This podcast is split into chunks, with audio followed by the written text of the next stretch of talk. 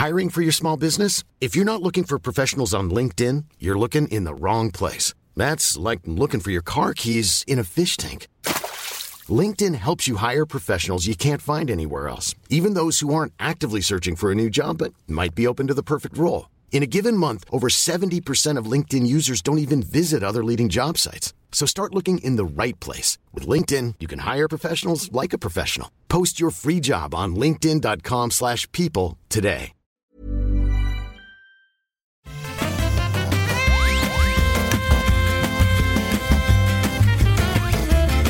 Et c'est parti pour l'épisode certainement le plus important de toute l'année dans le rendez-vous jeu, puisque parler des jeux, c'est peut-être intéressant, mais ce qui compte vraiment, c'est de les classer, de déterminer quel est objectivement le meilleur jeu de l'année et euh, lesquels sont absolument injouables, euh, oubliables et qu'on aurait préféré ne pas voir sortir.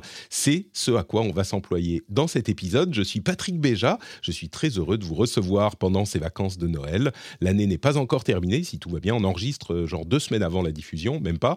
Mais normalement, on est encore en 2023, donc il est temps. Y aura alors s'il y a un jeu qui sort euh, genre le 20, on l'aura pas fait et donc il sera pas dans le classement. C'est comme ça. C'est que ce sont les règles, les dures règles. Mais ce qui est merveilleux, c'est que j'ai quatre co-animateurs avec moi pour euh, égayer cet épisode qui serait sans doute morne si j'étais seul. D'une part, on va commencer par euh, les personnes auxquelles on doit le plus de respect et c'est évidemment mm, le plus âgé. Donc mon compère de longue date, Dany, qui est là avec nous. Euh, comment ça va, Dany? Tu survis à la Merde, paternité? putain, je pensais que c'était moi. Ah, le, plus non. âgé, le plus âgé, euh, j'ai 34 ans. Hein. Ah, Ah, je, je n'étais pas au courant, vois-tu. Ça veut dire que Ouch. euh, ça aurait Ouch. des implications étranges dans notre, euh, dans notre relation, un petit peu, Dany, quand même, parce que je sais pas si. Euh, mais tu es, tu es tellement jeune parce que le fait d'avoir un, un- un bébé te, te, te rajeunit, en fait. Exactement. C'est ça? Exactement. Je, je rajeunis. De toute façon, je joue avec elle et je m'amuse très très bien. Donc, euh, tu vois, c'est, euh, je suis, je suis peut-être vieux physiquement, mais dans ma tête, en tout cas, je pense que j'ai probablement entre 8 et 16 ans maximum. maximum, maximum. Merci d'être là, Dany. On a également Jika, euh, qui lui aussi est jeune dans sa tête. Et vieux. Ouais, ouais, bah ouais. je- mais je- bah, honnêtement, je pensais que j'étais le plus vieux après toi, Patrick, mais euh, apparemment, Dany. euh, Eh bien non. Dany eh me bat. Est-ce qu'on peut, do- euh, peut donner nos âges respectifs, s'il vous plaît, pour euh, Ouais, Moi, on, peut 40. faire une table ronde. hein. Donc, commençons par le plus vieux. Bah, c'est toi, du coup. Non, non c'est Patrick. Non, c'est Patrick. Patrick, il a 65 ans. 65 ans, Patrick. à peu, à peu près, presque, presque. il Euh, deux enfants, il a est- 65 vieux ans. et chiant. Il est les pages chaumont du Bon, Figaro comme c'était euh, mais c'est ça, c'est ça. Moi, c'est ce que je fais. Je, je m'intéresse au podcast, euh, mais en réalité, c'est parce que je, je souhaite trouver un marché juteux à, à exploiter, voyez-vous. Euh, donc, Jika, euh, j'espère que tu vas bien. On a également Escarina. Comment ça va, Esca? Bonjour, alors je m'appelle Escarina, j'ai 37 ans et je suis donc peut-être au final la plus jeune de ce podcast. Je ne sais pas. Bah non, avec les 34 ans, on va pas y arriver. Eh ben oui, c'est ça. On a aussi Cassim, qui là, pour le coup, représente euh, la jeunesse de euh, la communauté. Oui, la jeunesse qui commence à prendre des coups de vieux parce que bon, voilà, quand tu commences à faire les, les anniversaires des, il y a 20 ans et qu'en fait c'est dans les années 2000, euh, ça, ça Ah, commence à faire oui. mal quoi. Ah oui, ah oui, c'est vrai. Bon, Euh, écoute, mais, ça... mais j'ai 33 ans. C'est c'est fou. Quand on s'est rencontrés, tu étais bien plus jeune. Et moi aussi. Oui, Euh, j'étais au lycée. Mais- oh là là non, mais dis pas ce bon, bref. Écoutez, on va parler des jeux de cette année qui a été euh, prolifique. Mais en introduction, alors on va parler de plusieurs choses. D'abord, les plateformes qui nous ont fait rêver cette année. Euh, c'est une première pour euh, cet épisode qu'on fait chaque année. Euh, on va aussi parler évidemment des jeux de l'année, des jeux qu'on a aimés, des jeux qu'on a détestés, des jeux pour lesquels la communauté a voté également. J'ai fait en catastrophe un petit sondage qui a quand même eu des, résultats parce que j'avais pas eu le temps de le faire, mais finalement je l'ai pris. Et avant tout ça, euh, j'aimerais que vous me donniez vos impressions sur cette année en général, puisque depuis le début de l'année, certaines personnes, dont moi, beaucoup et souvent, euh, disaient Mais c'est incroyable, c'est peut-être la meilleure année du jeu vidéo, rendez-vous compte, tous les jeux qui sortent, tous les jeux qui arrivent, c'est fou. Au final, on arrive à la conclusion de cette année. Est-ce que pour vous, on peut dire que c'est peut-être pas, on va pas dire la meilleure année parce que c'est difficile à juger, mais dans le top 3 des meilleures années de jeux vidéo, je vous spoil, je me dis que peut-être en fait j'étais un peu enthousiaste parce qu'il y a eu beaucoup de suites qui étaient moins et des jeux décevants. Euh, et du coup, je sais pas si je la classe. C'est une très bonne année, mais je sais pas si je dirais genre elle est au Panthéon. Euh, votre impression, l'honneur aux plus jeunes, euh, Cassim, cette meilleure année du jeu vidéo de l'histoire ou pas? Finalement Ça va être difficile de faire mieux que 98, mais, euh, mais c'est une très. Je pense qu'en termes de sortie de jeu, c'est une très bonne année. Le souci, là où il faut temporer, euh, tu as commencé un peu à le faire, c'est le fait que. En fait, on a une très bonne année parce que c'est les sorties des jeux qui étaient prévus pour le Covid et qui ont mis du temps à sortir. Euh, et du coup, on a eu beaucoup de très bons gros jeux, d'excellents AAA, des super suites, des super remakes et compagnie. mais c'est un peu difficile de totalement dire c'est la meilleure année du jeu vidéo quand c'est aussi probablement la pire année du jeu vidéo euh, depuis longtemps euh, au niveau de la crise que connaissent les développeurs et les éditeurs, euh, en particulier sur cette fin d'année. Donc c'est un peu difficile de. Enfin, pour moi, c'est intéressant comme contraste d'avoir à la fois le côté que c'est sans doute effectivement l'une des meilleures années ever pour le jeu vidéo en termes de sortie, et en même temps probablement l'une des pires, années ever pour les développeurs de jeux vidéo et les créateurs de jeux vidéo. Il faudrait faire un classement du nombre de licenciements euh, par année pour savoir objectivement si c'est effectivement euh, la pire ou pas, mais c'est sûr qu'il y en a eu une, une énorme euh, quantité à partir de ouais, le milieu de l'année, ça ne s'arrêtait pas. Quoi. Et puis, rien, qu'avec Embrasseur, je pense on est, on est déjà tout en haut. C'est sans doute. Et, peut-être un bémol aussi sur les jeux indés, euh, mais ça je, laisserai mes camarades plus en parler. Mais, euh, mais ouais, un bémol aussi peut-être sur les. Bah, en tout cas, peut-être les jeux indés ont moins eu la chance de briller du fait qu'il y avait tellement de gros jeux chaque mois. Hmm. Euh, voilà. Bon, on a. réussir à te contredire. On, a un social justice warrior qui veut parler du bien-être des gens là, alors que nous on est là pour parler de produits commerciaux.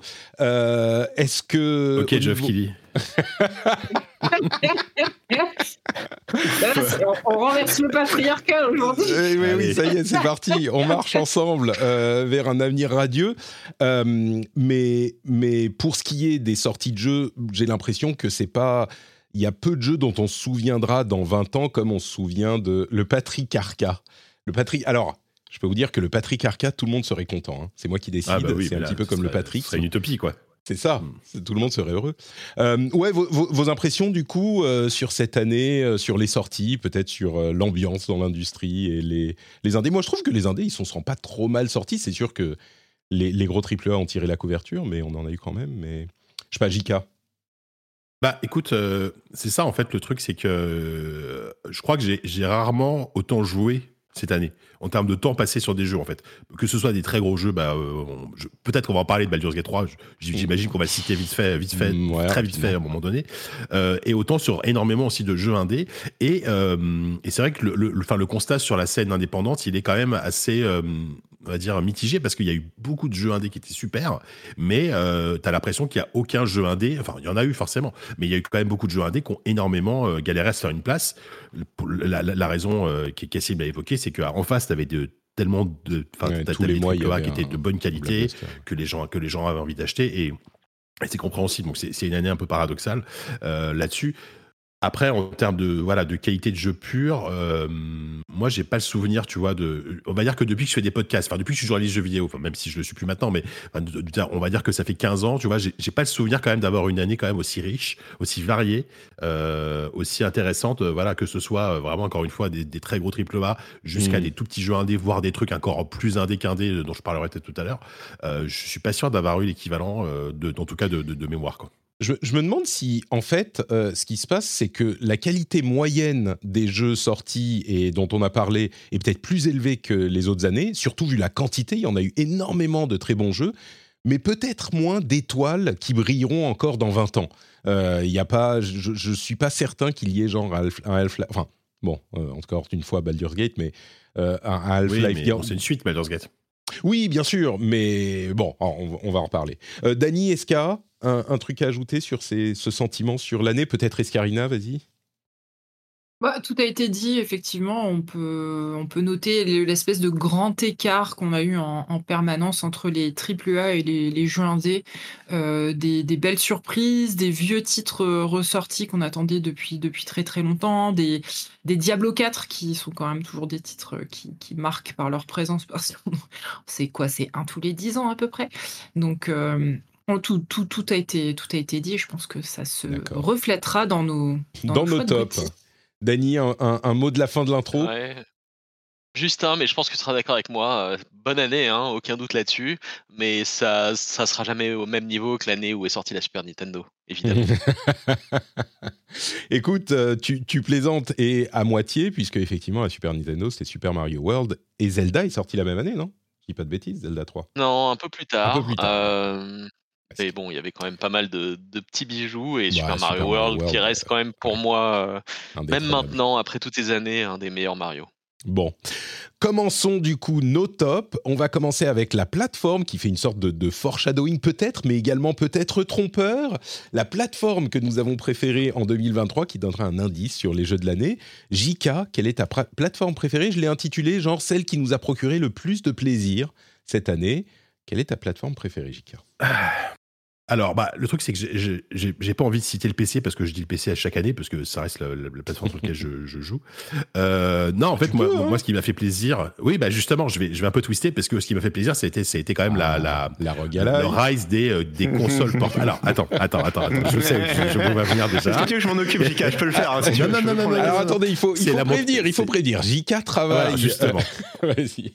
Je travaille. Non, mais alors pour pour le coup, je, je, je- enfin, mon- en gros, la plateforme que je- que j'apprécie et que je trouve intéressante, c'est effectivement toute la montée en puissance des consoles portables PC. Effectivement, euh, le Steam Deck, la Rogue Ally, la Lenovo Legion, comme ça, j'ai cité trois, j'ai cité trois marques, tout va bien. Mhm. Euh, et, Et puis, effectivement, a- petit disclaimer, je rappelle que je travaille pour Asus et que j'ai participé notamment au lancement de la Rogue Ally. Et euh, il y a un truc qui te sauve en fait de cette, euh, de cette mauvaise, mauvaise foi patentée, c'est que tu vantais les mérites de euh, la Steam Deck déjà avant que tu n'ailles travailler pour Asus, mais bien avant, genre, je sais Bah, pas, un an avant, bah, t'en étais déjà amoureux. bah, euh, C'est pour ça que je me permets de le faire parce que Ouais. euh, j'ai été, euh, j'ai testé le Steam Deck. euh, bah, je- on, on- on a eu la chance à l'époque où je bossais pour jeuxvideo.com d'être un des premiers à tester le Steam Deck. J'avais adoré le produit, j'ai trouvé la proposition géniale. Mm. Et, et, et ce qui est pas mal, c'est que 2024, 2023, pardon, c'était l'année plutôt chouette parce que là, on a une même si ça reste évidemment un tout petit niveau par rapport à une Switch, etc. Mais on a quand même une sorte de démocratisation de ce type de produit qui est euh, hybride euh, bah, entre le PC et la console. Et, euh, et, ça fait super plaisir de, voir aussi qu'il y a d'autres propositions, d'autres marques qui arrivent. Et je pense que plus il y aura de propositions différentes, plus ce genre de produit va être mis en avant et les gens vont peut-être se rendre compte que bah, c'est peut-être intéressant de jouer sur un produit comme ça. Avec évidemment le, le- bah derrière évidemment ça coûte plus cher qu'une Switch etc c'est c'est différent. Ah bah mais, oui, mais en vrai euh, je dis ça parce que je pense que j'ai passé autant de temps cette année à jouer sur une console portable PC euh, que sur mon PC classique en fait parce qu'aujourd'hui c'est devenu euh, dans mes habitudes de joueur par rapport à euh, par rapport à l'âge que j'ai par rapport à- au fait que j'ai des enfants et que t'as t'as- t'as plus le temps de passer des, des heures devant un PC bah c'est vraiment c'est la console portable des darons et des daronnes je pense ce, ce- ce- ce type de produit tu vois qui, qui veulent toujours continuer à jouer tout, tout, tout en ayant des conditions de jeu qui soient Ouais. encore bonnes sans avoir à, à, à- se, à se prostrer pendant trois heures dans un bureau devant un PC quoi. Donc voilà donc je suis, je suis assez content de voir cette cette mise en puissance cette montée en puissance PC console portable pour JK comme plateforme de l'année. Dany, on va faire un ordre euh, similaire pour toutes les catégories. Dany, quelle est ta bien. plateforme Eh ben, écoute, euh, le système sur lequel j'ai le plus joué cette année, c'est probablement soit le PC ou la PlayStation. Mais en, Mhm. En revanche, hein, je pense que pour moi, ce qui a le plus brillé, effectivement, je suis aligné avec JK là-dessus, c'est enfin la démocratisation des consoles PC portables Ah, euh, qui apporte une vraie alternative euh, à la Switch. Et je trouve que c'est euh, tu vois, la, la fin de vie de la PlayStation Vita a laissé un trou en fait dans, le- dans le marché que j'espère pourra être comblé par ces et dans mon cœur parce que c'est quand même c'est quand même un, un format vachement pratique. Et euh, la Switch étant maintenant une très très bonne console mais un peu vieillissante. C'est bien qu'il y ait un petit euh, un petit coup de pied dans la fourmilière en fait pour euh, pour essayer de redynamiser un peu le marché de la console portable ou enfin de la- du système de jeu portable et, euh, et pour ça je pense que effectivement le Steam Deck et toutes les autres et les variantes des autres constructeurs que je nommerai pas puisque moi aussi je travaille pour un, oui, un le fabricant informatique. Et c'est une très bonne chose. Et voilà je travaille chez Dell. Et euh, effectivement je pense que peut-être l'année prochaine euh, je me ferai plaisir une fois que le une fois que l'offre ce sera un peu euh, un- encore un peu plus diversifié ce que j'attends en fait moi d'un système euh, PC euh, portable c'est principalement qu'il soit plus léger et plus fin et petit que la Switch ce qui ne risque pas d'arriver mais Ouais, j'ai quand même l'espoir fait vivre disons peut-être, Voilà. peut-être. hein. Quand Windows tournera bien sous, sous ARM euh, correctement et qu'il y aura des processeurs pour ça, bon, peut-être. Euh, pour la personne suivante, on est avec Escarina. Alors moi, je j'entends effectivement tout à fait ce que vous dites sur le le le PC portable, heu et je l'ai bien c'est effectivement une tendance que j'ai bien sentie cette année. Néanmoins, ce n'est pas la mienne. Heu, moi, je suis restée sur le PC fixe Mmh qui été qui est clairement ma plateforme de l'année. Alors déjà parce que je me suis refait une configuration cette année parce qu'on on recommence Ah, enfin à plaisir. rentrer dans une mouvance à peu près raisonnable en termes de stock et de prix. Alors c'est toujours pas Byzance, mais on va dire que comparé à ce qu'on a vécu ces 3 dernières années, Mmh. ça commence à y avoir du mieux et donc effectivement, j'ai changé, heu, toute ma config, heu et j'ai bah, forcément, j'en ai profité au maximum et j'ai hâte de continuer à en profiter. Là, j'aimerais bien, heu, lancer un petit, Cyberpunk avec le dernier DLC pour voir un peu, heu, Mmh. ce qu'elle a dans le donne. Hem et alors moi, j'ai besoin de m'isoler en fait justement, heu, pour jouer, pour avoir l'immersion que je recherche quand je je joue sur PC et heu, du coup, je me verrais pas transposer ça sur une console portable parce que je je ressens bien les les différences de Ah, c'est de pas la même expérience, oui, c'est sûr. Voilà et du coup, heu, in heu, indéniablement, je joue pas non plus au même titre, heu, sur ma Switch que sur PC. Je recherche pas les les mêmes choses et du coup, c'est important pour moi de pouvoir garder ce ce PC fixe dans un bureau isolé, où je peux me mettre dans le noir. Enfin voilà, vraiment, im immersion Dans le noir, totale. tu est-ce que tu, répands des Doritos, un petit peu sur le bureau pour vraiment compléter l'image, du du nerd qui se presque? On y est presque. Non, je je suis plus en mode, en mode bougie, heu, je j'égorge pas encore de chatons, mais. Mon Dieu! Et et normalement, Papa Noël doit me rapporter un un écran, heu, dans Ah! quelques dans quelques enfin, à Noël, pour Ouais. profiter à fond de cette Est-ce nouvelle, que heu, c'est un ultra wide? Non, non, non, j'ai Ah, j'ai pas pris, un ultra wide, j'ai pas la place et je me suis fait con conseiller par notre, très cher, Fox Monsieur, sur un petit écran Asus, voilà. D'accord. Donc j'attends ça avec Très impatience. bien. Heu, bah, Cassim, c'est à ton tour. Oui, bah, je vais être aussi euh, Team Escarina parce que effectivement, euh, le, journaliste en moi sera d'accord pour dire que la, la tendance de l'année c'est les consoles euh, PC portables. Et d'ailleurs, c'est pour être aussi. clair, on- la question, c'est pas la tendance de l'année, hein. La question, Et c'est oui, voilà, le c'est ça, exactement. Euh, et donc oui, je suis d'accord qu'il y a plein de consoles qui sortent et que c'est très cool et que c'est un nouveau marché, donc c'est toujours très intéressant. Euh, mais moi, euh, ce qui m'a parlé à moi, c'est euh, le PC cette année, mais le PC euh, fixe. Euh, euh, j'ai déménagé, donc j'ai un peu un setup moins pratique pour euh, jouer aux consoles de jeu.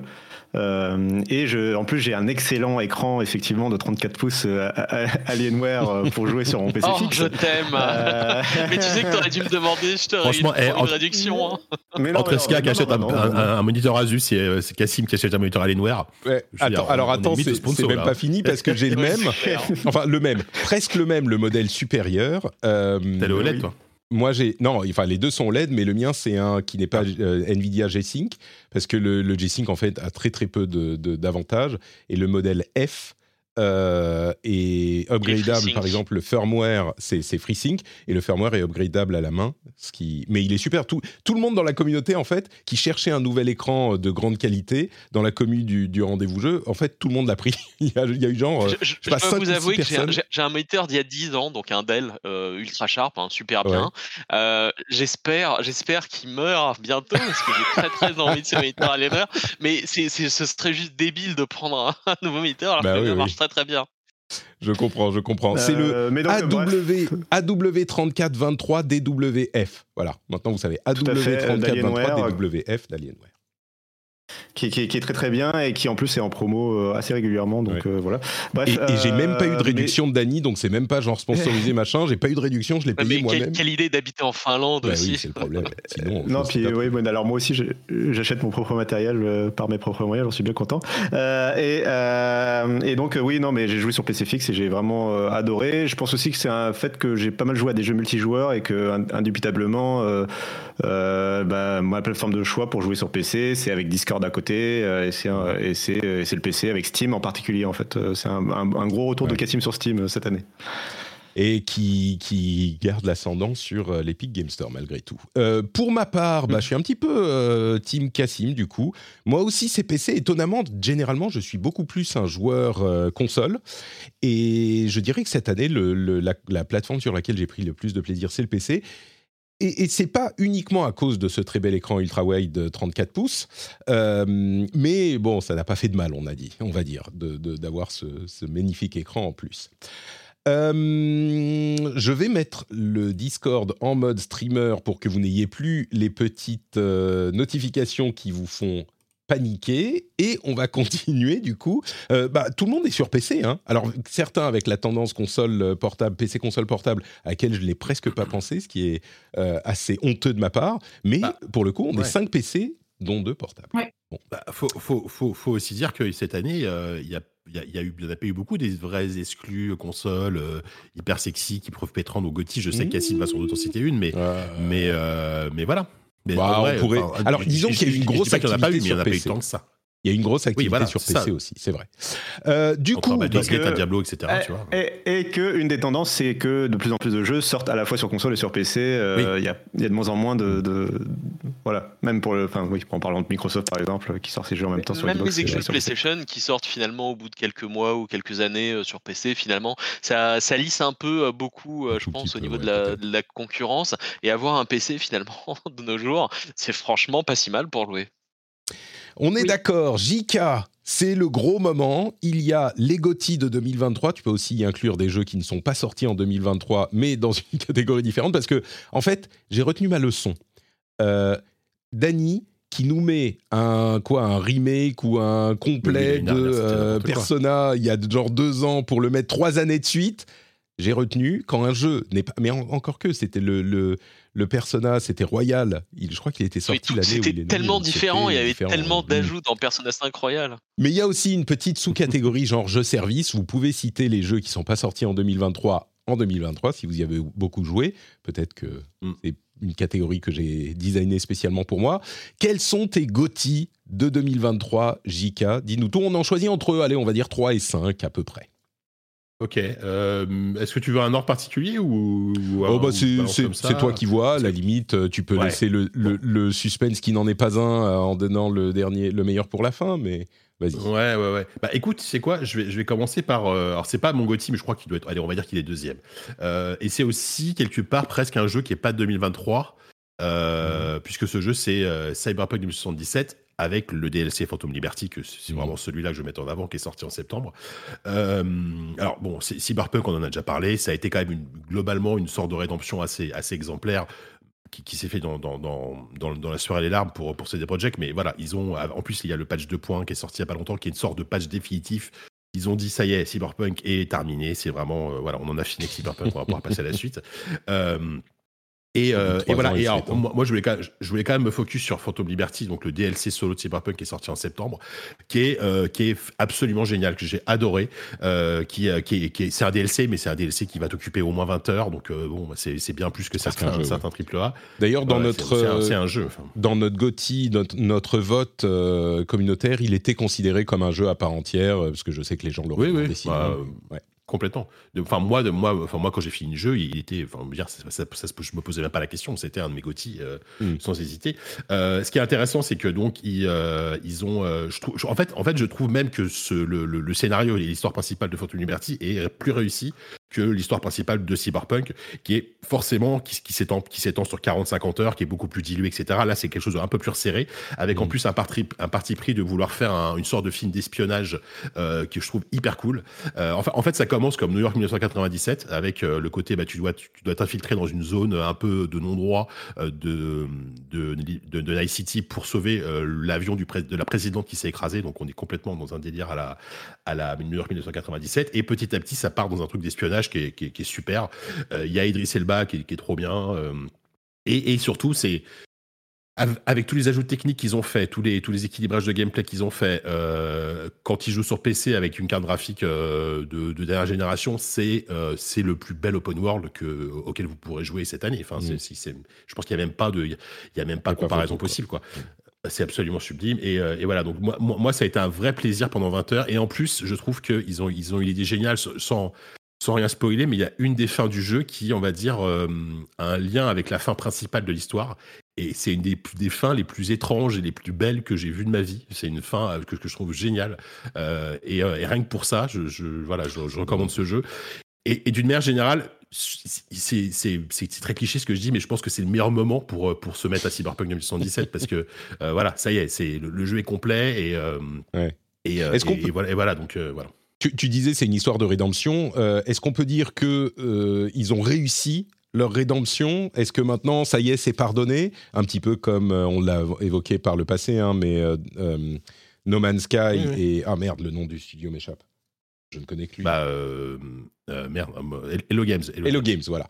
Euh, Hello Games avec No Man's Sky, qui en plus, bon, eux, ils en ont rajouté genre 4 ans en plus gratuitement après Ouais. avoir fini leur rédemption. Ce qui ne sera c'est pas le cas de, de- pour Cyberpunk, mais on peut dire que c'est bon, c'est pardonné, enfin on oublie quoi. On y est. Bah, j'ai l'impression. Après, moi, je, je, je, je, je connais pas les avis de toute la communauté, mais rien qu'à voir les aussi. qui sont devenues très, qui sont devenues très bonnes. euh, le fait que toutes les mises à jour, à part évidemment Phantom Liberty, étaient gratuites. Euh, tous tous les DLC, enfin tous les petits DLC qu'ils ont ajoutés, toutes les nouveautés, etc. Tout a été des mises à jour gratuites. Euh, ils ont, ils ont rattrapé le coup largement. Euh, enfin, moi, moi, à la base, c'est un jeu que déjà que j'avais beaucoup aimé à l'époque. hein, donc, euh, je, je, je, je peux pas être en mode. euh, je, serais pas le mec qui va te dire c'était de la merde à l'époque, c'est devenu super. Pour Mm. moi, c'était déjà super à l'époque, mais je peux Ouais, comprendre forcément. que plein de gens étaient déçus par rapport à tous les problèmes qu'il avait. Mais, mais oui, oui, complètement. Enfin, c'est un, c'est voilà, c'est, sans doute, enfin, Night City, c'est sans doute la plus belle ville que j'ai, que, au- auquel j'ai, pu jouer dans un jeu vidéo en termes d'open world. C'est, c'est, c'est vraiment génial. Quoi. Donc ça c'est du ton. coup, le- Ah oui, vas-y. J'ai une petite question que tout le monde pose à chaque fois. Moi, j'ai fini euh, le jeu euh, euh, quasiment dans la foulée de sa sortie, donc euh, en fin d'année 2020, si je dis pas de bêtises. Aujourd'hui, si je veux me relancer dans le DLC, je fais juste le DLC ou je refais tout le jeu? Alors, c'est un peu particulier parce qu'en fait, l'histoire du DLC prend place à peu près au, milieu, premier tiers de, de l'histoire principale. Donc, en fait, si tu euh, reprends ta partie en mode New Game Plus, bah, tu vas devoir refaire peut-être une quinzaine d'heures de jeu avant de pouvoir accéder au DLC. Mais tu peux choisir de démarrer directement le DLC avec un, un personnage, entre guillemets, pré préfet, qui aura déjà le, le- le niveau qui va bien et tu pourras répartir tes points de compétences comme tu veux, etc. Ouais, moi, c'est ce que j'ai fait parce que c'est d'ailleurs ce que j'ai fait. C'est euh, quand même et plus coup, sympa de, recommencer avec, enfin de, de, de reprendre ton personnage, même si ça fait Oui. des lus que tu n'as pas joué. Tu es plus attaché en fait euh, par ses choix et ses décisions qui t'ont amené jusqu'à la fin du jeu. Et Oui, mais je le pense problème, que c'est c'est plus facile que- de s'intégrer. Sauf que, sauf que si tu as déjà fini le jeu, l'histoire principale, je suis pas sûr que tu puisses lancer Phantom Liberty parce que l'histoire. Si, tu peux. Ouais, moi je l'ai Ah, fait. tu peux Ouais, Ah d'accord. Ah bah tu vois, je savais pas. En fait, tu, Et- tu et- mais- continues mais ta partie, tu continues ta étrange, partie, ouais. euh, tu reprends ta partie et euh, enfin au bout de quelques secondes, t'as quelqu'un qui t'appelle sur ton téléphone, Eh, va voir à Phantom Liberty, il y a des trucs qui se Hmm. passent et, euh, et c'est comme ça que tu t'intègres. Donc c'est totalement euh, C'est transparent. faisable même si on Et, a euh, déjà fini voilà. le jeu, bah, c'est cool. Et tout à fait. Et je pense que c'est plus sympa parce que t'as ton personnage. Oui. Dans ce cas-là, effectivement, c'est mieux. ouais. Super, donc ça c'est ton top 2, continue. Ouais, euh, en troisième position, euh, alors c'est- c'est- franchement j'ai j'ai vraiment beaucoup de mal à les départager avec Phantom Liberty, mais, euh, mais bon je, le- je le cite, euh, voilà, je le cite à peu près à égalité, c'est euh, Alan Wake 2. Alan Wake 2, je ne sais pas si je suis le seul à le citer dans mes top, dans, dans mon top 3 ou dans mon top Tu 5. ne seras pas le seul. Ah, Ah, merci, très bien. Merci Dani, je me sens moins seul. Euh, parce que, bah, parce que Alan Wake 2, c'est un, c'est une espèce de, de jeu triple A hyper friqué, mais complètement euh, chelou. Euh, euh, c'est un, c'est un, ce qu'on a, enfin, moi, ce que j'appelle un triple A d'auteur, tu vois. Et, et des, des triple A d'auteurs qui peuvent se permettre de faire des trucs aussi barrés, aussi étranges, euh, avec des choix assez radicaux en termes de, de design, de game design, etc., mais qui, à mes yeux, fonctionnent. Je sais que le jeu est assez clivant. Bah, j'en connais pas beaucoup des gens qui peuvent faire ça. T'as peut-être éventuellement de l'autre côté, t'as un mec comme Hideo Kojima, tu vois, qui peut se permettre euh, d'arriver avec une proposition très radicale et, plaire à, un très grand public. Bah, Alan Wake 2, je trouve réussi ça. Et, et Alan Wake 2, c'est un, un peu la forme finale de, de- tout ce qu'a tout ce que a, vou- a voulu faire Remedy depuis, euh, depuis quasiment le premier Max Payne, en fait. Et, euh, et voilà, c'est un jeu que j'ai adoré. C'est un jeu qui, est un peu bordélique, c'est un jeu qui est excessif, c'est un jeu qui est un peu. qui peut mettre à la limite parfois la prétention, mais quel plaisir quoi. Enfin, il y, a- vraiment des passages où tu es là, tu, à la fois tu te marres, à la fois tu as peur, à la fois tu te dis mais qu'est-ce qui, qu'est-ce, qu'est-ce qu'est-ce qui est en train de se passer? Enfin, c'est voilà, c'est un, c'est un jeu que j'adore. C'est un jeu qui est absolument magnifique aussi pour le coup, comme Phantom Liberty. hein. C'est vrai que je pense que lui et Phantom Liberty, il peut avoir la palme des plus beaux jeux de l'année en termes d'éclairage, en termes de, de, de lumière, de direction artistique. Euh, C'est c'est absolument sublime. Euh, c'est un jeu que j'attendais pas à, un niveau si bon parce que moi j'aime bien le premier Alan Wake, mais je suis pas un énorme fan du premier. Euh, là, je trouve qu'ils ont, ils ont, ils ont poussé tous les potards à fond, ils se sont complètement lâchés. Et, euh, et voilà, donc voilà, c'est un jeu que j'ai adoré et, et je m'attendais pas à l'aimer autant en vrai. Ouais, j'ai l'impression que c'est un sentiment un petit peu général sur le net. Beaucoup de gens l'ont beaucoup plus aimé encore qu'ils ne pensaient.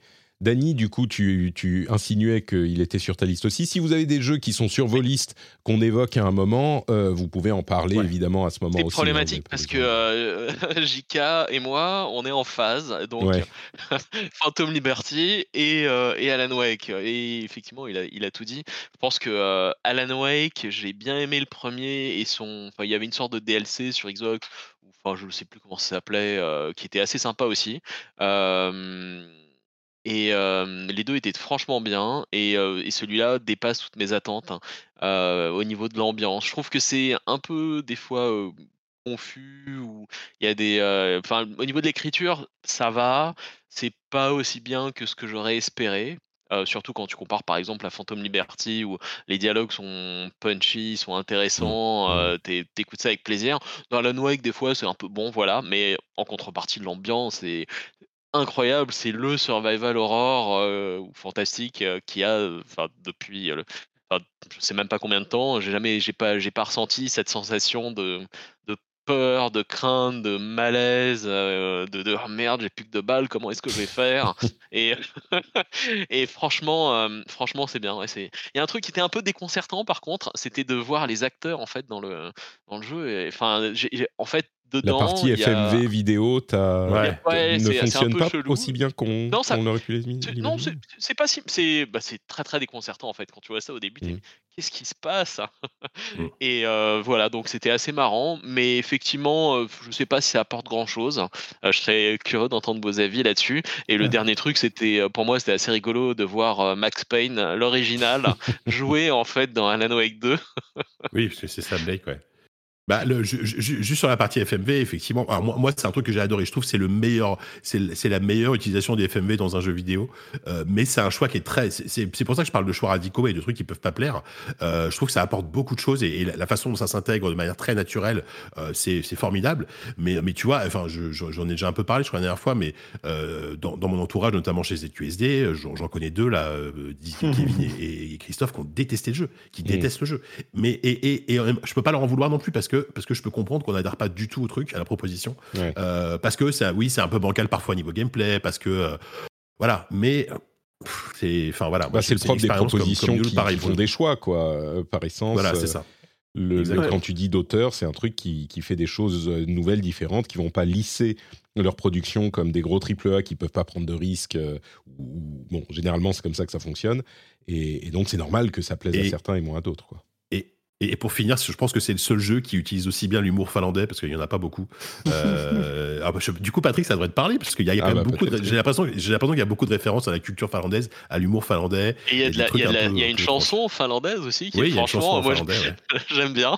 Il faudra, il faudra que, je, que je teste. Il va remonter dans ma liste des jeux qu'il faudra que je fasse et que je ne ferai peut-être jamais. Cassim, tu, tu, j'ai Euh, l'impression que, Oui, qu'il oui, t'a parlé voulais en aussi. parler aussi. Oui, euh, alors je suis fan de, de Survival Horror euh, depuis euh, beaucoup trop jeune euh, pour dire que j'ai joué à des Survival Horror. Euh, et, euh, et ça me fait. Tu parlais, enfin, Dany en parlait. euh, oui, pour moi, Alan Wake 2, on revient à des sensations. Euh, qui sont pour moi de l'ère de l'âge d'or du survival horror, donc autour de la PlayStation 2, euh, PlayStation 1, PlayStation 2, euh, avec les Silent Hill, euh, les Resident Evil, etc. Euh, et, et moi, enfin, c'est un jeu qui que, auquel j'ai que j'ai découvert il y a très récemment. J'ai joué un peu après sa sortie à Alan Wake 2 et je, je suis encore dedans d'ailleurs. Suis pas tout à fait fini, mais mais il m'a déjà totalement bluffé pour effectivement son ambiance, son écriture, son jeu d'acteur, sa proposition. Et, euh, et ça tape complètement dans tous mes goûts euh, parce que justement pour moi il y a rien de mieux pour un survival horror que euh, la personne avec son petit pistolet dans un Mmh. couloir très sombre caméra derrière l'épaule voilà et tu sais pas exactement ce à quoi tu as affaire et il y a vraiment ils ont réussi à capter je trouve ce sentiment de l'étrange et du paranormal de Silent Hill. C'est-à-dire que tu ne sais pas toujours ce qui est la réalité ce qui n'est pas la réalité euh, ce que tu es en train de regarder ou pas. Euh, Est-ce que ce qui est en face de toi est un ennemi ou pas, ou quelque chose de, négatif ou pas Euh, Tout ça, c'est des choses euh, que le jeu, je trouve, aborde plutôt bien. Euh, et puis, ouais, non, vraiment, ça. Et, et moi, c'est une série. Enfin, l'univers Remedy, puisque c'est un univers partagé. l'univers Remedy, c'est un univers que j'ai découvert il y a finalement que quelques années. et, et je trouve que j'ai bien aimé Alan Wake, j'ai bien aimé Control. Mais je trouve que ce Alan Wake 2 euh, réussit en plus à faire euh, un peu euh, l'union un peu de tout ça et de et surtout on sent quand on joue à Alan Wake 2 qu'on a la- la- l'aboutissement de, de, de, ce que voulait faire Remedy en fait depuis le premier. En fait, euh, mm. j'ai l'impression que vraiment qu'on a une sorte de que, on a toutes les étapes. on, a on, a du Quantum Break avec les FMV, on a l'aspect cinématique qui est présent depuis Max Payne. Enfin, il y a effectivement un petit peu de tout, quoi. Ouais, c'est ça, et vraiment l'idée qu'en en fait à l'époque ils n'avaient pas les moyens techniques de faire ce qu'ils voulaient faire et que là sur Alan Wake 2 c'est ou le budget ou je sais pas, enfin en tout cas que sur Alan Wake 2 c'est tout l'aboutissement du souhait euh, de l'équipe créative et de Sam Lake en particulier. Euh, et donc vraiment c'est très très cool et je suis assez d'accord avec Jika sur le côté euh, triple A d'auteur. Enfin ça marche vraiment bien. Alors j'ai une remarque à faire parce qu'on a dit depuis le début que les jeux indés, il y aurait peut-être une conversation à avoir sur la nature de ce qu'est un jeu indé. Mais dites-moi si je me trompe, euh, Remedy, c'est un studio indépendant, non? Alors, oui et non. Euh, techniquement, Remedy, euh, ah, Remedy est un studio indépendant. Non, Remedy est un studio indépendant, mais Alan Wake 2 est un jeu édité par Epic Games, donc c'est pas un, jeu. C'est vrai. Non, mais non, non, non, non. Epic Games, le studio indépendant Remedy a vendu les droits d'édition de, à Epic Games, qui a participé au financement. Et, mais, mais et Remedy est un studio qui n'a de compte à rendre à personne. Ils ont fait un jeu avec Epic, mais le studio est indépendant. Oui. Ils appartiennent, le, capital. Oui, dans, le sens où ils, appartiennent pas à une structure globale. Par exemple, Control, c'était édité par 505, 505 Games. C'est ça. Euh, euh, c'était Microsoft. Et effectivement, ils ont du coup, Donc et surtout, euh, ils ont une liberté totale d'approche, mais un, peu comme Kojima, tu vois. Pour moi, c'est vraiment des trucs non, Mais vraiment, euh, le, studio de Kojima est aussi indépendant de la même façon. Complètement. Ce que je veux dire, c'est que sur le, c'est même pas sur le papier. Factuellement, Remedy est un studio dont le capital est, pas possédé par quelqu'un d'autre. L'Ariane. Comme on peut dire que l'Ariane est, un studio indépendant. Exactement, c'est là que j'allais. Du coup, quand on dit ah il n'y a pas de, de, succès pour les studios indépendants, bah, malgré leur taille, après, Remedy ça, et l'Ariane, c'est des studios indépendants. Après, ça pose la question bah de ce qu'on veut dire par studio indépendant, mais à mon sens, ça, euh, la raison pour laquelle on commence à se poser la question, c'est que les studios indépendants sont euh, capables de et, et on dit ah bah est-ce que c'est des studios indépendants ou pas? L'une des choses qui fait la, particularité des studios indépendants, c'est justement le fait qu'ils puissent faire des choix qui puissent être clivants ou qui sont des choix euh, spécifiques de on se dit on veut faire tel jeu comme ça et on n'a pas de compte à rendre à un tel ou un tel. Ah. Et c'est le cas pour Alan Wake 2, comme vous le disiez à l'instant, et pour Baldur's Gate, qui est un jeu complètement fou.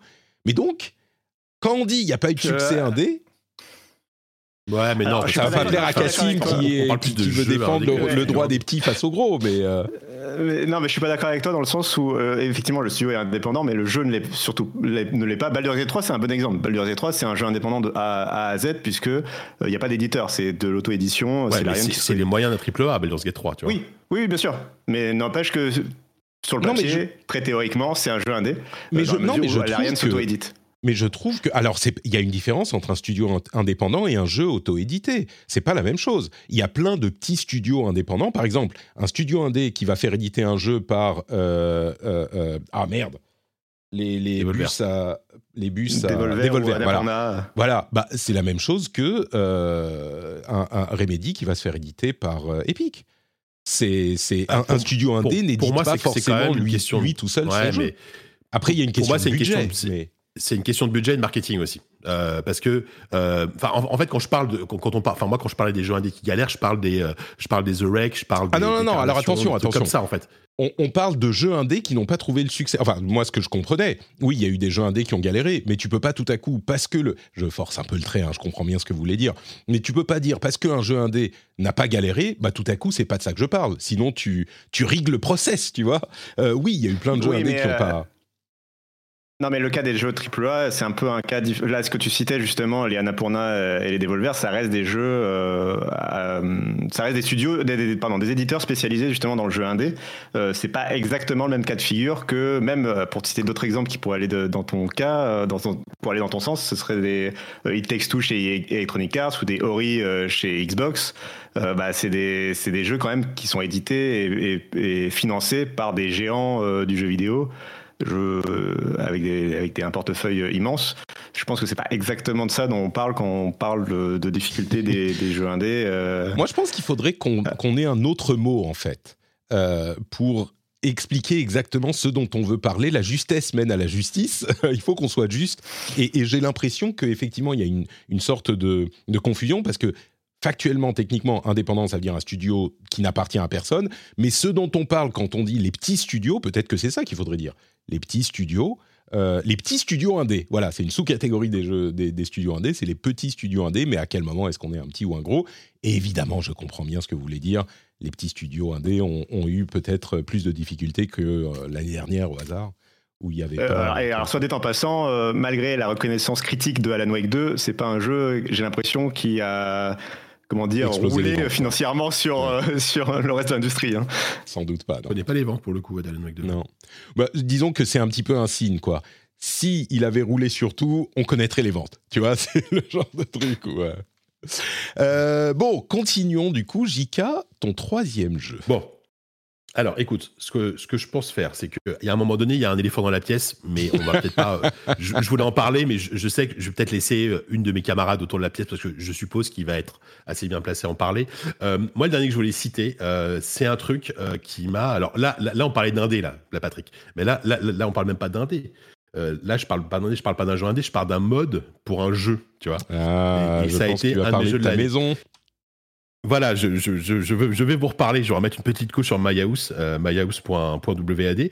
Euh, bon, j'en ai déjà parlé euh, au moins une fois dans, le rendez-vous jeu. C'est un mode pour Doom qui est sorti en mars, je crois, dernier, euh, qui est un truc absolument, absolument dingue, qui est un, jeu d'horreur absolument terrifiant, qui est un, un, labyrinthe, qui est un ARG aussi, puisqu'en fait le tout l'intérêt aussi, c'est de sortir du jeu pour aller fouiller dans des documents qu'on trouve sur Internet, etc., pour comprendre un peu tout ce qui se passe.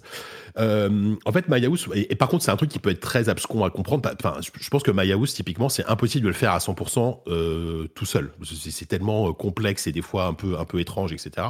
Euh, mais justement, tout l'intérêt de MyHouse, c'est le côté communautaire que ça a créé. Le fait que moi, ça m'a fait découvrir bah, des, vidéos absolument passionnantes. Ça m'a fait découvrir un livre que j'ai lu et qui a été un, un, un, de, mes, un de, mes, bouquins préférés maintenant d'horreur de, de tous les temps, euh, qui s'appelle La Maison des Feuilles, est un, qui, est un, bouquin. En fait, Mayahouse s'inspire très clairement de La Maison des Feuilles sur pas mal de points. Et grâce à, grâce à Mayahouse, j'ai découvert, euh, découvert ce bouquin. Euh, alors donc, en fait, c'est pour ça que c'est, en fait, une sorte de Gothi, mais qui est vraiment qui a une place à part dans, mon cœur cette année parce que c'est quelque chose qui m'a accompagné toute l'année et qui en fait est vraiment sorti du jeu lui-même. C'est un mode pour Doom qui est génial, mais c'est aussi plein de, plein de trucs qui culturellement m'ont vachement nourri cette année, euh, que ce soit des vidéos sur YouTube euh, et, et, et, de la littérature. Donc c'est pour ça qu'il est, il, il, a une place à part dans, dans, dans, dans ma liste parce que voilà, MyHouse.wat, c'est vraiment un truc absolument unique. Est-ce qu'on sait qui l'a fait finalement? Parce que c'était un gros mystère. J'ai regardé la vidéo. Ce est, alors, ce qui est assez chouette, c'est euh, donc le, le, le, ça a été posté sur Doomworld à la base par un utilisateur qui s'appelle Dredge, je crois si je dis pas de conneries, je, confonds, mais peu importe. Mais ce qui est intéressant, c'est qu'il y a un papier sur Le Monde qui vient de sortir euh, sur Pixel, euh, qui a été écrit par Kokobé, par, par Corentin, qui, que vous connaissez peut-être, euh, bah, qui est dans la presse et qui fait ici dans son joue. Il a écrit un papier sur MyHouse où il a enquêté, il a essayé d'enquêter. En fait, il a interrogé des gens de la communauté Doom. Et ce qui est, ce qui est, je, je, je, je, je vous résume pas le papier, mais ce qui est intéressant, c'est que justement, on, on, ne saura probablement jamais qui est derrière ce mode. On ne sait même pas si c'est une personne, si c'est un truc communautaire, mais euh, il y a un mystère qui est, est entier et pourtant plein, plein, Et ce qui est intéressant, c'est plein... très creepypasta ouais, bah, bah c'est, en fait, c'était la base. À la base, c'est une creepypasta parce que c'est un, un, un, gars qui dit euh, j'ai un ami qui est décédé, j'ai retrouvé euh, cette, cette map euh, dans, ce, dans, dans, des affaires chez lui, donc j'ai décidé de la finir. Et quand tu lis son journal, enfin quand tu lis des documents ailleurs que sur dans le jeu, tu comprends qu'il, il, il, essaie de mettre en place tout un univers horrifique qui est, qui est super. Et derrière, en fait, on, voilà, c'est, on, on, sait pas qui c'est et on le saura probablement jamais. En fait, il y a eu beaucoup d'enquêtes euh, qui ont été faites par, par des gens parce qu'en fait, c'est un, comment dire, c'est un phénomène qui a été vraiment qui, qui est sorti largement du, du petit carcan de la communauté des modeurs pour Doom. Et il y avait eu un moment où ça a commencé à être un peu, un peu compliqué parce qu'il y a des gens qui ont commencé à trouver la maison géographiquement dans, mmh. dans, la vraie vie. Et, euh, et, là, les gens se sont dit bon, on va peut-être arrêter là parce qu'on a, on, on, comprend bien que le créateur a pas envie de, de rester anonyme. Et, euh, et voilà, a envie de rester anonyme. A envie, oui, pardon, a envie de rester anonyme. Et euh, et voilà, donc, donc rien que pour toute l'histoire que ça a créé, tout, tout, tout, le phénomène, toutes les enquêtes et tout, bah, Yahoo, mmh. ça a été vraiment un truc, un truc unique.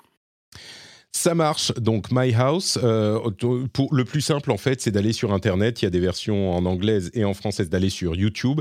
Il y a des versions en français et en anglais d'explications de ce qu'est My House. C'est ça. Et Là. franchement, vaut mieux regarder la vidéo que d'essayer de le faire soi-même parce que c'est bah. tellement compliqué En vrai, je pense que les deux sont viables, mais effectivement, moi, moi ce que j'ai fait, c'est j'ai j'ai découvert la vidéo, j'ai fait le mode après, et après j'ai revu des vidéos. Si, si je dois conseiller une, vi- une vidéo, alors si, si- si vous êtes parfaitement bilingue, la vidéo de Powerpack est très bien, c'est la première qui est sortie, mais il y a un, un youtubeur français qui s'appelle Feldup, qui a fait une vidéo euh, de très encore plus complète que la vidéo d'origine, euh, qui est en français cette fois-ci, euh, et donc euh, que, que, que je recommande vraiment. euh, S'il y, a- s'il y a une vidéo à voir, je pense que c'est la vidéo de Feldup.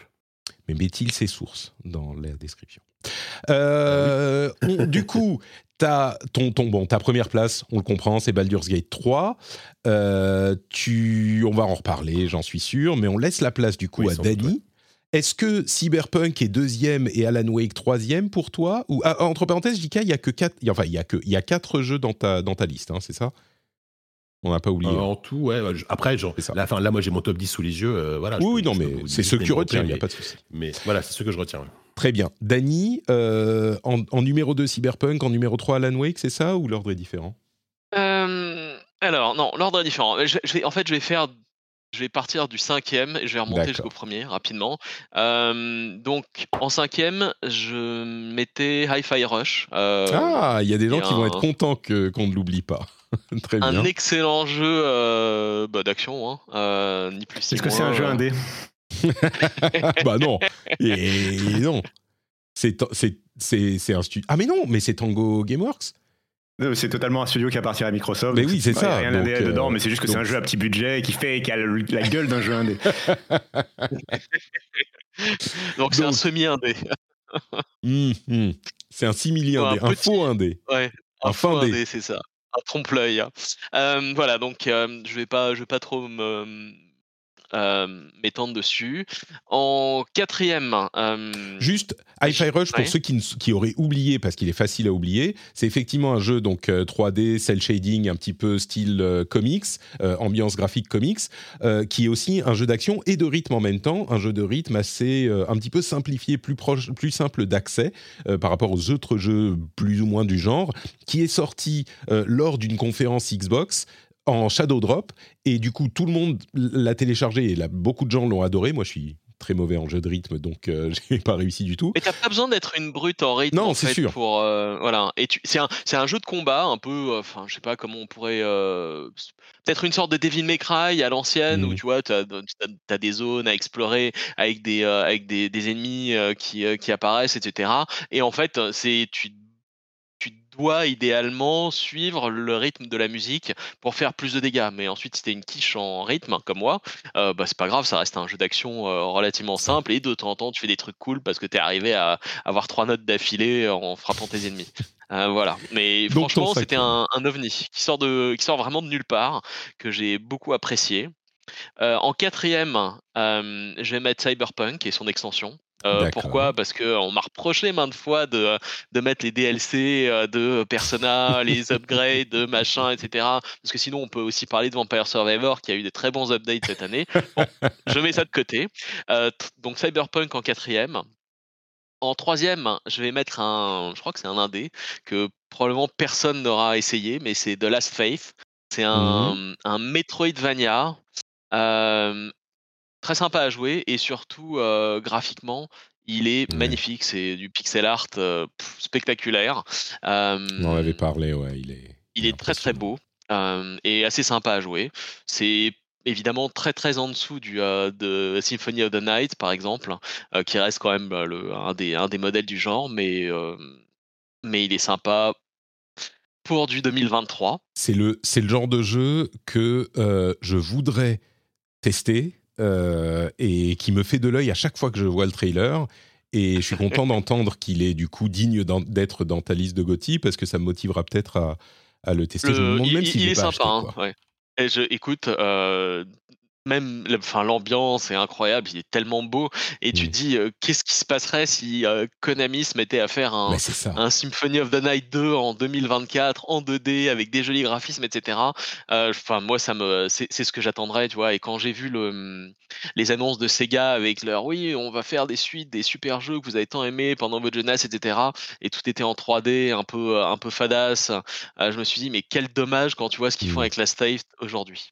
Bref. Et du coup, Euh. juste une, une dernière question sur Last Faith. Euh, tu évoques Symphony of the Night, qui est quand même un peu euh, abscon, enfin abrupt, abscon. euh, tu vois, à jouer, c'est un petit peu. bah, les codes de l'époque sont plus difficiles. Quand tu meurs, tu reviens loin. C'est pas. C'est, c'est- Ah, les c'est- contrôles sont un peu. dit- Mais, mais- Est-ce que c'est plus polish? Est-ce que à ce niveau, c'est un petit peu mis à jour au standard de, du, du- de gaming et des gamers de- d'aujourd'hui ou pas? Partiellement.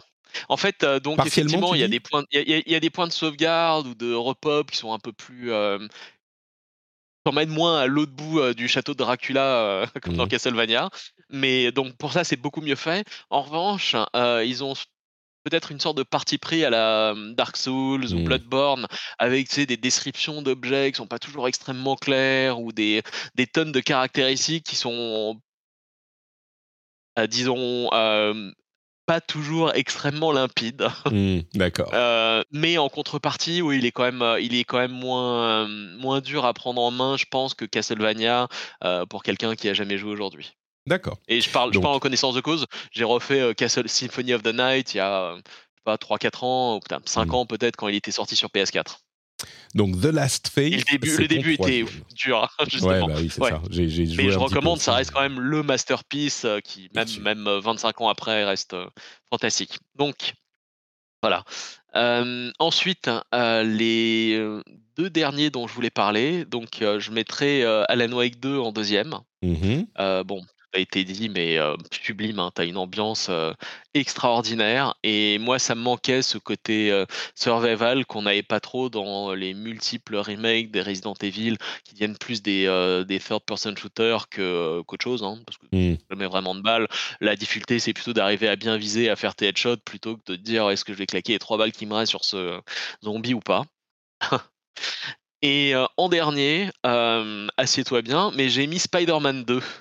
Euh, Comment? oui, Alors que j'avais j'avais pas trop aimé les, enfin j'avais bien aimé, mais sans plus les, les deux premiers. Celui-là, bah je sais pas ce qui s'est passé, mais j'ai vraiment accroché.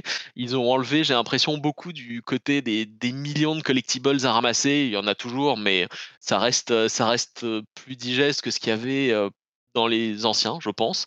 Et, euh, et globalement, bah, le jeu est extrêmement fun, euh, la ville est magnifique, t'as un sentiment de liberté euh, incroyable, et le jeu est, bah, c'est c'est pas une révolution dans le genre parce que les deux premiers étaient déjà très bien, mais extrêmement fun et au point que je l'ai platiné. Donc voilà, c'est alors que j'avais pas terminé Eh ben. ni le premier ni Miles Morales. Ah Voilà. ouais Et Je m'y Ouais. attendais pas du tout, du tout. Là, pour le coup, j'étais Et sûr voilà. que tu Et que il, est, il- suffisamment court en plus. hein. Il n'y a pas Mm. 72 000 heures de jeu avec euh, voilà. Il est euh, il est relativement équilibré, un poil long, mais euh, il est relativement équilibré. Et en, tu vois, en jouant une heure ou deux heures par par-ci par-là, bah tu peux en voir le bout. Et ça j'ai apprécié. Spider-Man 2 en jeu de l'année pour Dany. Eh bah écoute, je suis surpris. Voilà. Et j'ai pas mis Baldur. J'ai Ouais. pas mis Baldur contre toute attente. J'ai hésité. J'ai Mais en fait, vraiment, j'ai- vraiment, j'aurais mis ma main à couper, quoi. En plus, j'adore les jeux de rôle. J'ai toujours aimé Donjons et Dragons. J'avais adoré Baldur's Gate 1 et 2 à l'époque. Le défaut, en fait, pour moi, enfin, ou le problème de Baldur's Gate, c'est que ma fille est née, genre, euh, peut-être euh, trois semaines après la sortie. Donc, j'ai joué euh, vraiment, enfin, un tout petit peu à Baldur's Gate. Et je suis Hmm. pas en mesure de donner un avis euh, suffisant en disant, ouais, il est génial ou pas. Il a l'air Ouais. génial. J'ai, on a, avec ma compagne, on a joué, on a en coop. On a fait deux débuts, en fait, de partie. Et euh, les interactions et ce que tu fais changent tellement déjà, ne serait-ce que sur l'île de départ, euh, Ouais. selon les personnages, les choix que tu fais, les jets de dés que tu rates ou pas. J'ai trouvé ça extraordinaire, mais ensuite, bah, Ouais, t'as fini. il y a eu, euh, il y a eu un heureux événement et là, c'était bah, goodbye Baldur, hein, pas le temps. D'accord. Ok, bah merci pour ta liste. Euh, Escarina, tu peux nous dire tes jeux de l'année. Oui, alors je suis contente parce que pour l'instant, il n'y en a aucun qui a été cité. Ah, quoi Ah oui Ok, d'accord. Bah écoute, très Bon, il y bien. en- il vas-y. y, en a qu'un où effectivement on mettra les pieds dans le plat après. Je sais pas si on fera avec Cassim, mais voilà. Euh, alors du coup, en bas de ma liste, moi j'avais euh, Jusant. Euh, Clairement, qui a été mon petit coup de cœur euh, de, de fin d'année. Euh, on en a déjà parlé euh, ensemble euh, la dernière fois. Alors en fait, il m'est arrivé un truc un peu bizarre avec Jusant. Euh, alors là, on... c'est un jeu indé ou pas du coup? Euh, bah oui, c'est donc Ah non, on va pas Euh, commencer. Hein. Bah, c'est édité. Alors pour le coup, c'est non. pour- Alors pour le coup, celui-là non parce que c'est vraiment au sein d'un studio. C'est donc Oui, du- Dontnod, En même euh. temps, Dontnod, c'est un studio indépendant aussi. Bah oui, donc, euh, non mais c'est ça. Oh merde. C'était juste pour la blague, en vrai. on ouais, voilà, voilà. Ça m'énerve cette histoire. Il m'est arrivé un truc un peu bizarre euh, avec Jusan. Euh, j'ai mis les mains dessus et en fait, pendant la première heure de jeu, je me suis mangé un espèce de mur où j'ai eu euh, plusieurs bugs, dont deux, deux bugs bloquants qui m'ont obligé à, à relancer ma game et à, à chaque fois, j'ai perdu peut-être entre 5 et 10 minutes de jeu. Et euh, j'ai été confrontée à un. c'est- C'est vraiment pas très loin du début du jeu où tu dois escalader et faire le tour d'une tour. Donc tu dois escalader un petit peu en spirale une tour.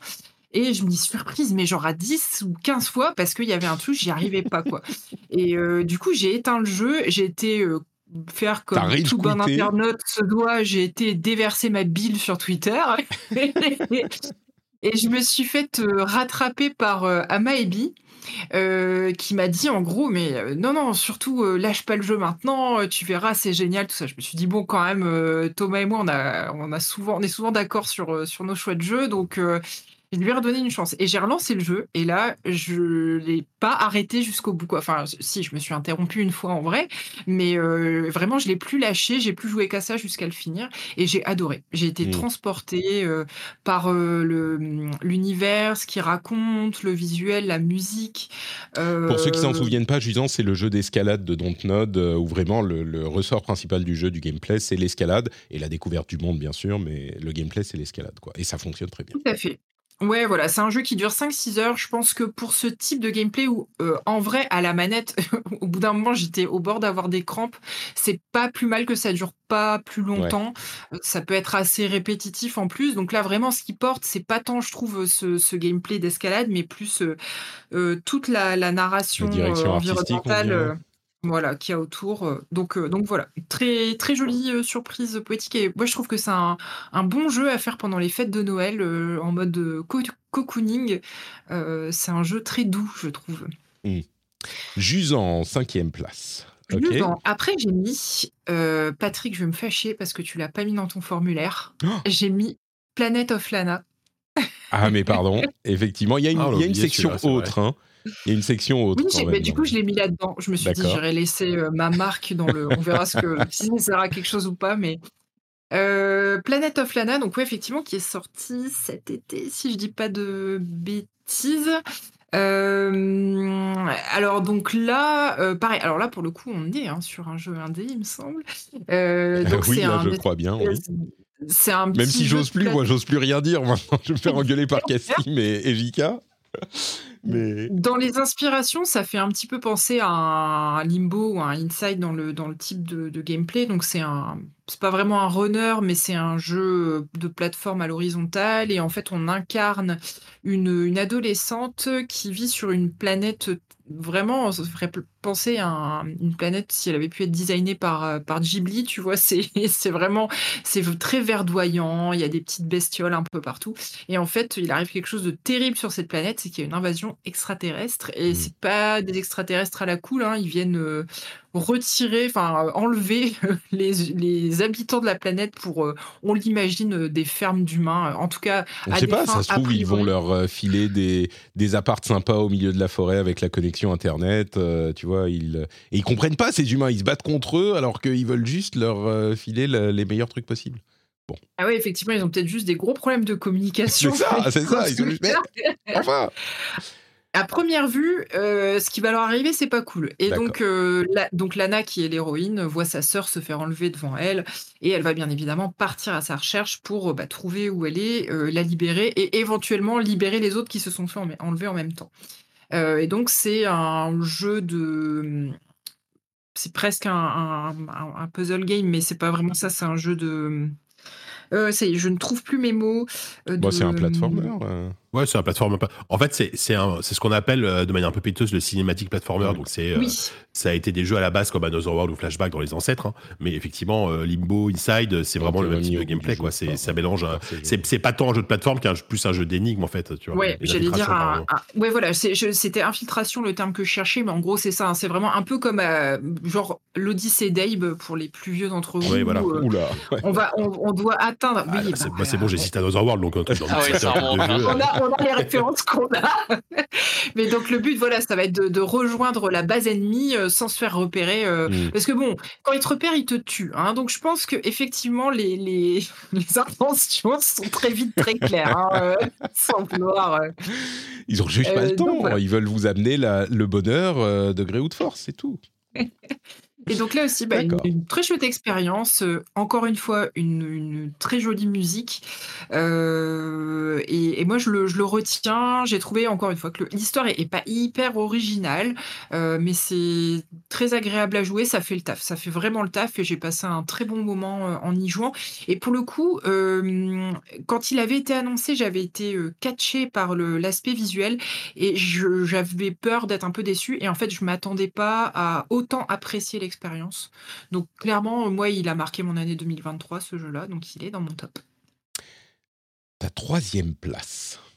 La troisième place, c'est euh, Sea of Stars, qui là pour le coup oh. est un jeu indé complètement. non, mais il était sur le Game Pass. Donc, est-ce qu'on peut vraiment dire parce qu'ils ont reçu de l'argent de Microsoft? Ah, ils ont reçu de l'argent. Moi, il, me ah bah, il était sur le Game Pass et attendez, attendez, il était sur le Game Pass et sur le PlayStation Plus.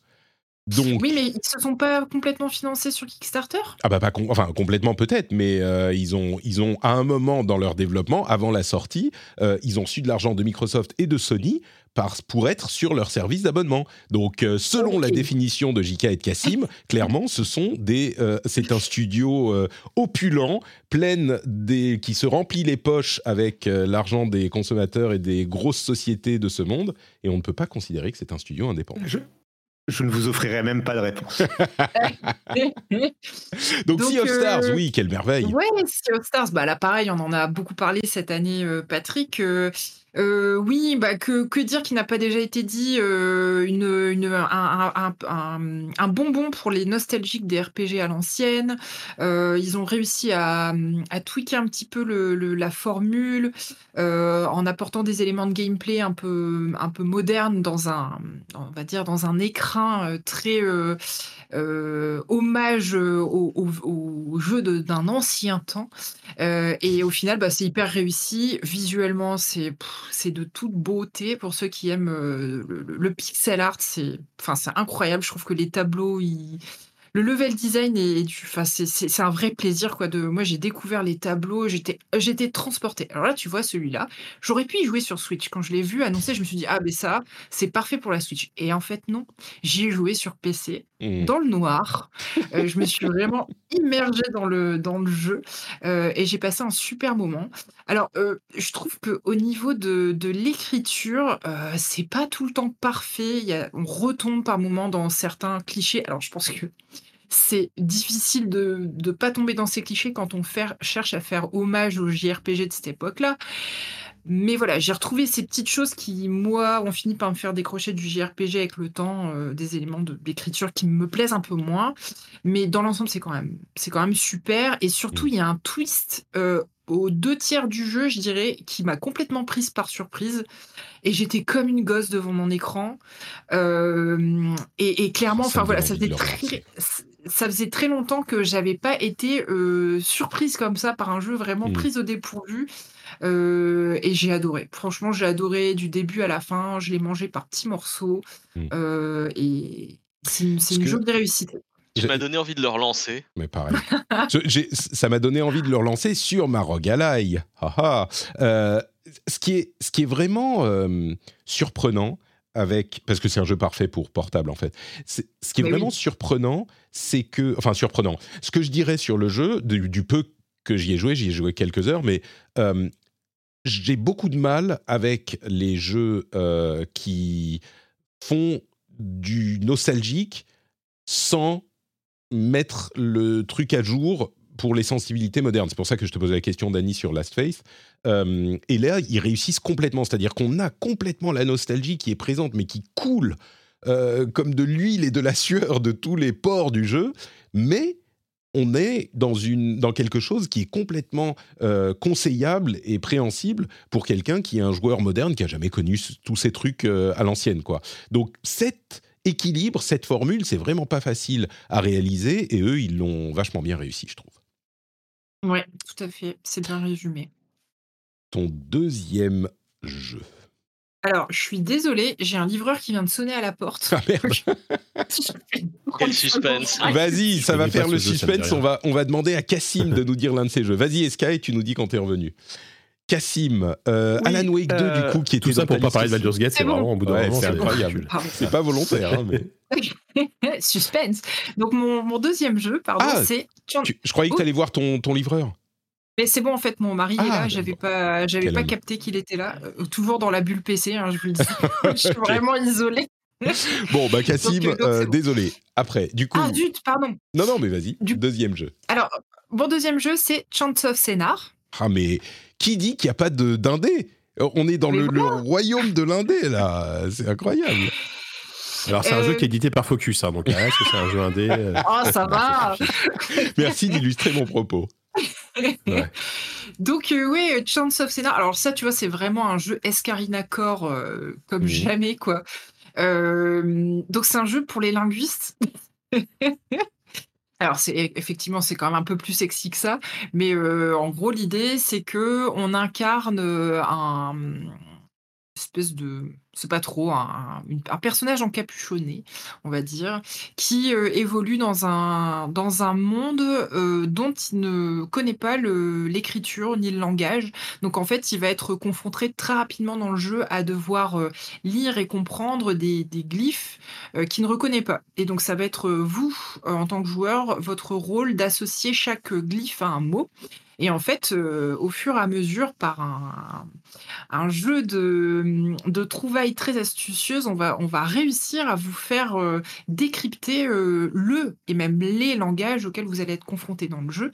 Et en fait, ça va vous amener à, à, à rencontrer euh, d'autres peuples qui ont d'autres langues. Alors ça se base euh, sur le, le- le mythe de la tour de Babel, hein, euh, puisque Scénar, c'est directement en lien avec ça. Alors je savais en quoi c'était en lien, et bien évidemment, pour cette émission, j'ai oublié, donc je ne pourrais plus le dire. Je sais pas si l'un d'entre vous s'en rappelle ou pas. Pas du tout, mais on peut googler rapidos. Scénar Babel, voilà. hein, le mythe de Babel Oui. réinventé dans ce jeu. Bon, hmm. Ouais, voilà. Et donc, euh, du coup, voilà, vous allez euh, être le petit euh, linguiste en herbe qui va re- retraduire toutes les langues. Euh, donc là, pour le coup, c'est vraiment un jeu, un jeu d'énigmes, un puzzle game euh, complet. Et c'est génial parce que ils ont vraiment trouvé. euh, on pourrait se dire que faire ça pendant, je crois que c'est j'ai- c'est 7 heures de jeu à peu près. Faire ça pendant 7 heures, on finit par se lasser. Et en fait, pas du tout. Parce qu'ils réussissent toujours à venir incruster dans le jeu des, mécaniques de gameplay nouvelles qui vous permettent de découvrir euh, d'autres façons de décrypter la langue. Donc on s'ennuie jamais, le personnage se balade avec un petit carnet, en fait au fur et à mesure, euh, le jeu de lui-même, c'est jamais pénible en fait. Le jeu de Mm. lui-même, il vient vous mettre les glyphes dans le carnet, vous allez pouvoir euh, taper à la main les associations entre les, les glyphes et leur... euh, et leur, euh, et leur traduction. Et euh, le jeu, de façon vraiment très fluide, vient au fur et à mesure euh, redonner du sens à ce qu'il y a autour de vous.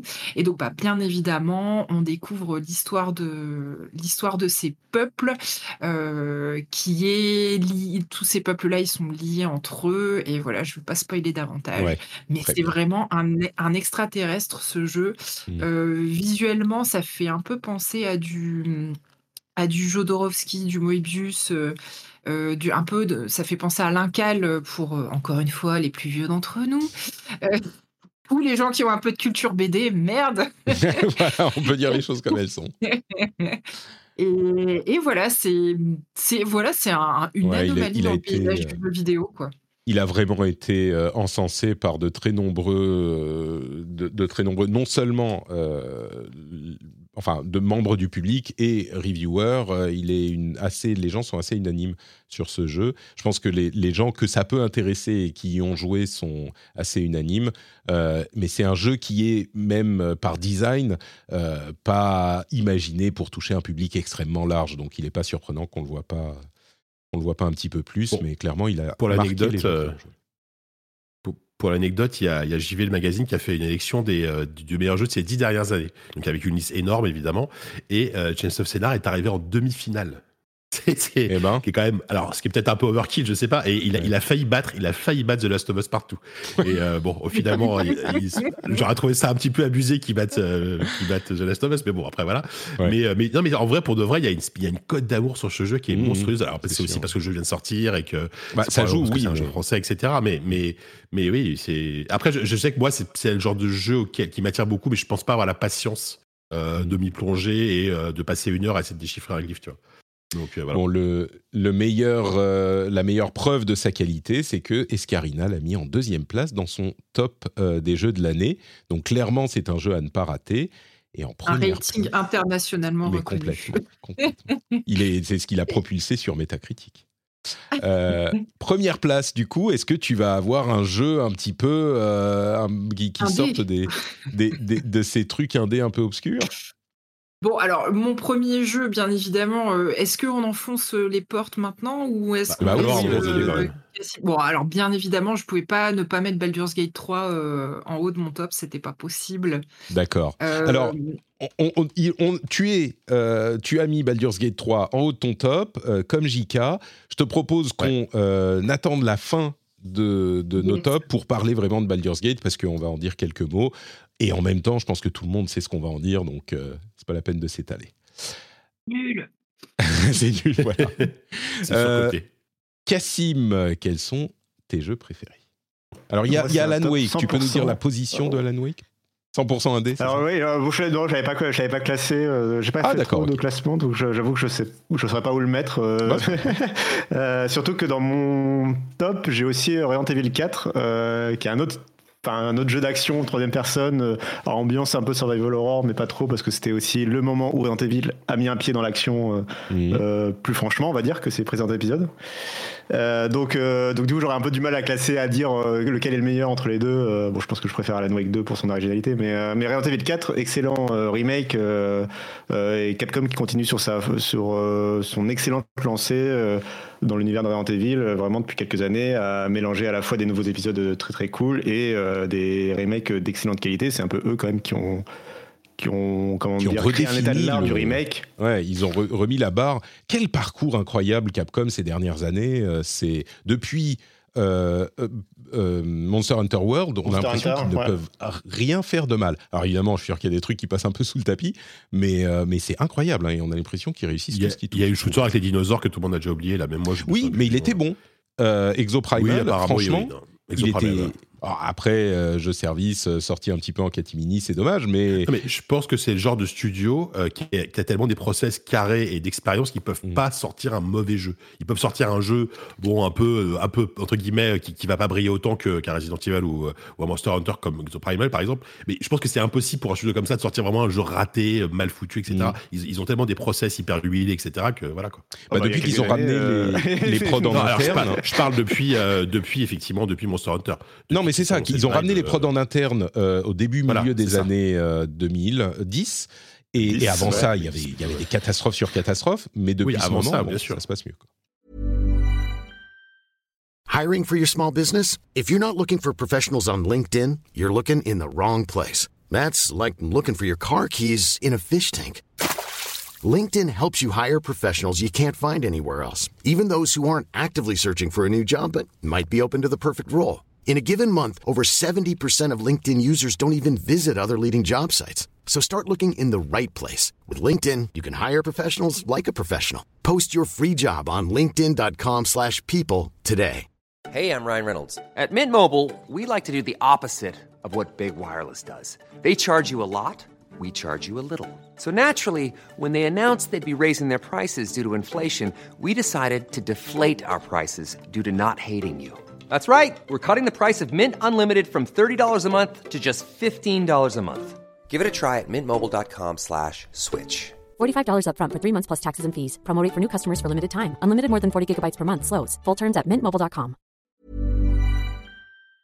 Voilà, c'est ça.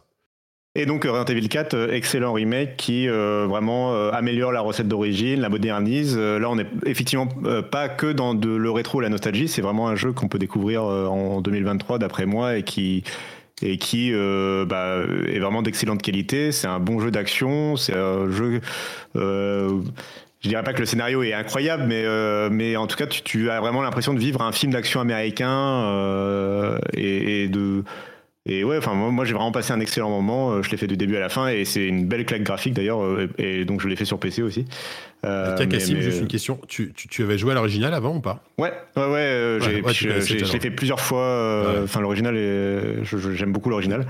Honnêtement, je, je- je pense que le scénar de RE4, c'est sans doute le plus over the top et le plus débile Oui. de toute la saga. Quoi. Ah oui, oui, le oui. scénar, il est incroyable. Mais justement, c'est Mais, ça. euh, qui est- Et Est-ce que tu as joué à Véronica, JK Oui, il y ouais, Véronica est pas mal aussi dans le genre. ouais, c'est vrai. Mais euh, alors, j'ai expliqué ce que je veux dire pour le scénario, c'est que moi je mets le scénario un peu comme un Independence Day ou un Oui, voilà. ou un, voilà ou un Air Force One. Euh, c'est vraiment un truc, un gros action euh, movie américain où le scénario est pas brillant, mais en fait te passe, euh, te divertit. C'est un excellent divertissement, voilà. C'est ça que c'est comme ça que je clarifierais Resident Evil 4, euh, qui fait pas si peur que ça, même si euh, il y a quand même une ambiance un peu horrifique. Surtout que le, le remake est un peu plus horrifique que l'original. Euh, Sinon, euh, donc jeu suivant, parce que bon, c'est ça reste un Attends, remake. je peux, je peux rajouter un tout petit truc sur euh, Oui, Hero 4 vas-y, vas-y, VR. Alors, je t'en Hero 4, justement, je- je- je- j'en profite parce que j'ai joué à la version VR qui vient de sortir là. Alors, en fait, il y a une Mhm. mise à jour euh, VR qui vient de sortir sur PlayStation 5, donc qui est exclusif au PlayStation VR 2. Et j'ai eu l'occasion de l'essayer et c'est assez ouf en vrai. En termes de. Enfin, c'est hyper efficace. C'est-à-dire que le, le- le- ils ont réussi à faire un truc euh, super, super prenant, super immersif. On joue à la première personne forcément. Et on, vraiment, c'est assez bluffant ce qu'ils ont réussi à faire. Donc, euh, en plus, c'est gratuit. Enfin, si on a un PSVR, bien sûr, et qu'on a le jeu, la mise à jour est gratuite. C'est bien, ça permet de se souvenir que Sony a lancé le PSVR 2 cette année. Voilà. Euh, C'est- si facile à oublier. Ça, ça aurait pu être la, la plateforme de l'année, mais apparemment non. Oui, déçu. visiblement, euh, pas trop. Ok, Euh, du coup, troisième euh, jeu. ouais. Oui, euh, mon troisième jeu, bah, je, je voulais mentionner. Enfin, j'ai passé, j'ai tellement eu de fou rire dessus, mais ça a été très bref. Mais en même temps, j'ai eu vraiment eu des fou rires dessus, euh, et ça a été un des moments forts de l'année. Donc, je voulais mentionner euh, Lethal Company, euh, qui est le, le le, le- le succès surprise euh, de, de cette fin d'année, euh, qui est un vrai jeu indé, puisque développé par une seule personne. Là, on peut pas faire plus indé que ça. vraiment, sur Steam. Il a uploadé les fichiers lui-même. Ok, donc ça va. C'est vraiment, on peut pas faire plus indé. C'est c'est un cas à la Vampire Survivors, jeu développé euh, par un jeune développeur. Il a, il a quoi, 21 ans, je crois, ou 22 ans, je sais plus. Euh, vrai gros succès euh, parce que découvert assez rapidement par des streamers et parce que jeu vraiment très très drôle. Qui sait, faut pas mettre ça sur le compte de la chance ou quoi. C'est vraiment un jeu qui sait très bien ce qu'il fait. Euh, donc, donc jeu de coopératif. euh, où on va essayer de récupérer, euh, de scraper du métal euh, sur des sur des lunes et où il va falloir survivre à la journée surtout et en fait tout tout l'humour et tout le jeu se déroule se base sur le fait que euh, la communication entre les joueurs se fait en vocal de proximité. Euh, donc euh, donc dès que les, les joueurs s'éloignent leur voix baisse et surtout leur voix réaugmente quand ils courent vers toi en fuyant un monstre ou une ou une horreur. Ce qui donne des scènes très très drôles et tout est bien fait dans le jeu pour pour provoquer des fous rires. Une personne qui se noie devant toi n'a jamais été aussi drôle que dans ce jeu. Et, et ça et ça crée évidemment des super clips euh, sur euh, TikTok YouTube et. Twitch. Euh, donc euh, donc tout ça marche très bien. Et, euh, et j'ai vraiment passé des fous des j'ai eu des sacrés fous rires euh, sur ce sur ce jeu. Et, et rire dans les jeux vidéo mine de rien euh, c'est pas si courant que ça. Euh, euh, donc euh, donc c'est toujours plaisant des jeux qui arrivent à, à créer de la comédie quoi. Euh, Lethal Company, effectivement, le phénomène. voilà, et puis ça coûte euh, et puis ça coûte 10 euros quoi je crois de mémoire. Euh, enfin c'est vraiment un tout petit jeu pas très cher. Et toujours en accès anticipé pour le moment Euh, donc on avait dit donc Resident Evil 4, Lethal Company, Alan Wake 2 et euh, après moi j'en avais sélectionné 4 parce que alors euh, Spider-Man je l'avais mis dans la catégorie que tu avais proposé la catégorie euh, jeu de 2023 pas Gotti mais que vous ne voulez pas oublier finalement Spider-Man 2 je l'ai mis là-dedans parce que euh, pour moi il est pas assez innovant euh, pour vraiment être mentionné comme une sorte de jeu de l'année euh, Hmm. euh, C'est une version mais il est- 1.2 en fait de Spider-Man. voilà, après j'ai passé un tel bon moment dessus, j'ai c'est effectivement un jeu qui est très facile à finir et à compléter même à 100%. Euh, et j'ai passé un tellement bon moment dessus que je voulais le mentionner quand même. euh, et, et vraiment euh, un, un même très bon moment là- dans l'année. euh, J'en avais parlé dans le rendez-vous jeu, euh, mais, mais il fait tout très bien. Et puis c'est une des, enfin, en, en adaptation de comics et de super-héros, euh, surtout avec ce qui est en train de se passer au cinéma, finalement, vaut mieux se réfugier dans, dans Spider-Man 2 euh, sur PlayStation. Euh, donc donc c'est donc c'est vraiment très très cool. Euh, mais euh, du coup, je vais m'attarder sur The Finals. euh, là aussi, euh, du Ah. coup, c'est c'est mon, mon, mon, mon- mes c'est le mois de décembre, hein, un peu. Mais bon. oui, je vois, je vois. Euh, mais, mais du coup, The Finals. Euh, ah, t'as été discret dans le Discord. Il y avait plein de gens qui en disaient beaucoup de bien. J'en ai parlé un petit peu dans l'émission aussi quand il y a eu la bêta mais j'ai pas l'impression que tu en aies mhm. beaucoup parlé dans le Discord, donc je m'y attendais pas. C'est bien joué, t'as as camouflé ton, choix. Exactement, bah, j'étais occupé à y jouer en fait, euh, mhm. je pouvais pas en parler sur Discord. Euh, non, alors The Finals, vraiment grosse grosse surprise cette fin d'année. Euh, j'avais participé un peu à la bêta, j'avais eu des bonnes impressions, j'attendais la sortie, et la sortie a été un peu surprise, elle était ah, annoncée au Game Awards en Shadow Drop. donc ils sont lancés avec une saison 1, c'est un free-to-play, donc déjà c'est un truc, ça permet au jeu d'être relativement accessible et jouable facilement avec des potes puisque ça se joue en équipe de trois, donc euh, c'est assez facile de réunir un ou deux amis euh, pour passer une bonne soirée. Euh, c'est plus facile que réunir 5 ou 6 amis pour du Overwatch par exemple.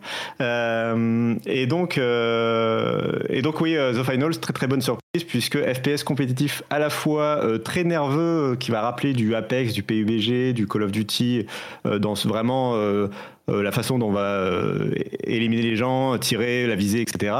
Mais qui en même temps euh, va, moi, me rappeler aussi beaucoup du Overwatch parce qu'il y a tout un aspect stratégique et tactique et un aspect aussi de boucle de gameplay assez rapide et nerveuse où on respawn en gros en 10 à 15 secondes, grand max. donc on est toujours dans, dans l'action. c'est pas c'est pas un système de manche à la Counter Strike ou, ou, ou, ou, un système à la Battle Royale de genre type Fortnite ou PUBG où tu, tu te balades tout seul pendant 20 minutes et tu te fais tuer en, à l'espace de 3 secondes et tu dois recommencer une partie de 20 minutes. Quoi. Euh, là, on est dans une boucle de gameplay beaucoup plus rapide, euh, mais il y a tout un aspect tactique et, euh, et stratégique parce qu'il y a un super moteur physique de destruction de bâtiments qui est le. Moi, qui fait partie de mes rêves de gamer depuis tout petit, c'est tout ce qui est destruction de décors et de bâtiments et de physique, c'est toujours un, énorme plaisir. Euh, et là, ça marche bien. Euh, il n'y a rien de plus plaisant que d'avoir un objectif qu'on doit euh, essayer d'aller choper à l'équipe ennemie.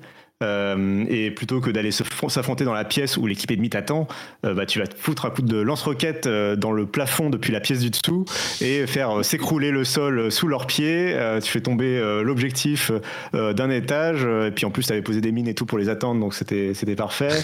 Ou défoncer un mur avec parce qu'en plus il y a un système de classe léger, poids moyen, poids lourd et le poids lourd peut défoncer les murs pour régler un problème rapidement. Enfin vraiment un jeu qui crée des sacrés moments. Je pense qu'il a un très bon potentiel aussi pour de l'e-sport euh, parce que tout ça fonctionne très bien. Et puis un jeu qui se prend quand même pas trop au sérieux. On n'est pas dans, dans, une simulation militaire.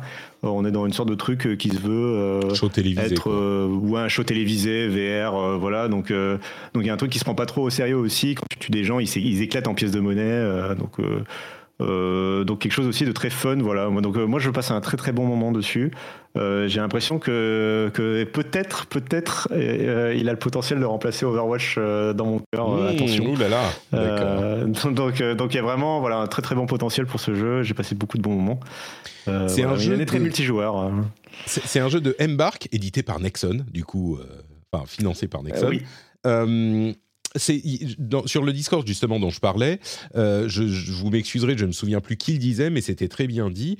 Ça te crée euh, le fun de la fin d'un battle royale. Euh, mais sans toute la partie chiante. Enfin, tu l'as évoqué aussi, tu joues 20 minutes et tu te fais tirer dessus en deux secondes quand tu rencontres quelqu'un. Bah là, au contraire, comme c'est pour moi, avec ma maigre expérience, la, vraie excellente idée du jeu, euh, c'est pas l'aspect destructible qui est très cool et qui est mécanique, mais très cool dans le gameplay, ça apporte beaucoup de choses. Mais la vraie, vraie bonne idée euh, auquel on n'aurait pas forcément pensé, c'est le fait de faire un 3 contre 3 contre 3. Parce que c'est beaucoup plus dynamique que euh, juste une équipe contre l'autre mais c'est suffisamment resserré pour que ça soit pas le, truc un petit peu dilué d'un battle royale où on a 12 000 équipes. 3 contre 3 contre 3, pour moi, c'est la super idée du jeu. Mais effectivement, il est plutôt bien parti. Je suis d'accord, je voulais le mentionner, j'avais oublié. Euh, mais oui, oui, et puis il y a des modes de jeu où c'est quatre équipes de trois, mais dans tous les cas, on garde, euh, on garde cet avantage-là qui est par rapport à un Overwatch aussi de ne pas créer euh, une, une, asymétrie entre une équipe qui serait trop forte et une équipe qui serait trop faible.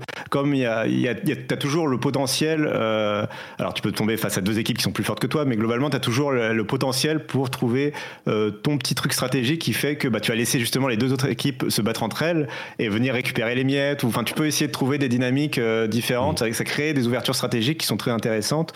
Euh, et des moments qui sont très intéressants. Et effectivement, euh, ça crée quelque chose de, de, très, très dynamique et de très nerveux. Euh, donc ça marche très très bien. Euh, et, et après, il y a tout un aspect de spécialisation et de, paramétrage de ton équipement et tout qui fait que tu peux aussi avoir un accent un peu moins appuyé sur la visée directe, même si ça va être quand même très important dans le jeu, mais de pouvoir soigner tes coéquipiers, pouvoir créer des opportunités tactiques et tout.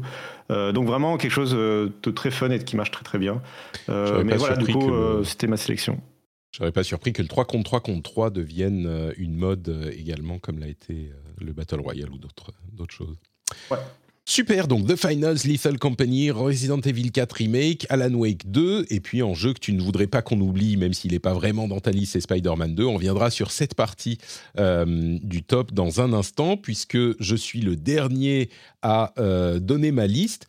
Et moi, je suis dans une situation un petit peu particulière, en fait, où euh, j'ai dit dans l'émission à plusieurs reprises ah j'ai pas le temps de jouer j'ai pas le temps de jouer parce que j'ai des enfants ils sont tout le temps malades j'ai pas le temps de jouer ce qui est évidemment faux et que j'ai reconnu de moi-même quand je l'ai constaté il y a quelques mois de ça enfin au milieu d'année je me suis rendu compte que je jouais beaucoup mais euh, que je n'avais pas peut-être l'énergie le, le mind space l'énergie intellectuelle de me lancer dans des jeux solo dont il y avait un parcours à parcourir en quelque sorte. Il y a plusieurs jeux que euh, j'ai commencé et que j'ai beaucoup aimé, mais j'avais pas l'énergie pour me relancer dans ces jeux solo pour faire le chemin. Et donc, il y a plein de jeux que j'ai commencé et que je n'ai pas fini.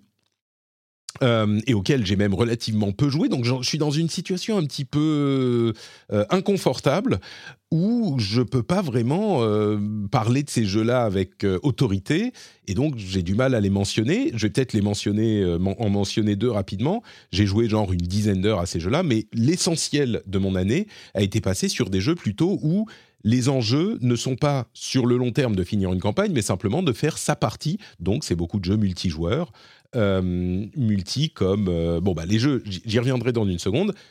Il n'empêche, j'ai quand même joué à, un ou deux jeux, et certains rentrent dans, ces deux catégories, jeux de l'année euh, et jeux méga multijoueurs. Euh, les deux jeux que j'évoquais, euh, dont je ne peux pas vraiment les mettre officiellement dans ma liste, mais que je veux évoquer quand même, c'est Spider-Man 2 et Baldur's Gate 3. Bon, on va reparler de Baldur's, Gate dans un instant. Spider-Man 2 pour toutes les raisons que vous avez évoquées, Baldur's Gate 3 pour toutes les raisons qu'on va évoquer, dont je, je même en quelques heures de jeu, je, touche la brillance. Spider-Man 2, j'ai passé un super moment, ça fonctionne, et c'est d'autant plus notable que euh, Ragnarok, pour moi, God of War, n'a pas fonctionné. Je suis pas entré dedans. Euh, alors, je sais pas pourquoi, peut-être que j'étais mal luné ou je sais pas quoi, mais pour moi, Ragnarok, c'était une suite euh, qui fait de la suite, mais qui m'a pas accroché, alors que Spider-Man 2, c'est totalement une suite qui fait de la suite, mais qui m'a immédiatement procuré du plaisir. Donc, euh, je le mentionne quand Ragnarok, même. Il, il est sorti cette année? Non, non, non, mais je Non, dis par rapport à l'année dernière. Oui, non, non, mais j'ai eu un doute d'un coup. Ouais, ouais, ouais. Ouais, non. Et Horizon aussi, c'était l'année dernière. Je me suis demandé euh, à un moment. Oui, c'est vrai.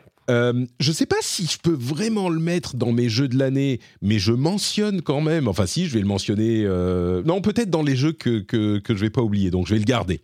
Je vais le garder pour après. Euh, mais mes vrais jeux de l'année, il y en a deux, du coup. Alors, avec ces deux supplémentaires qui font un petit peu euh, jeu en plus.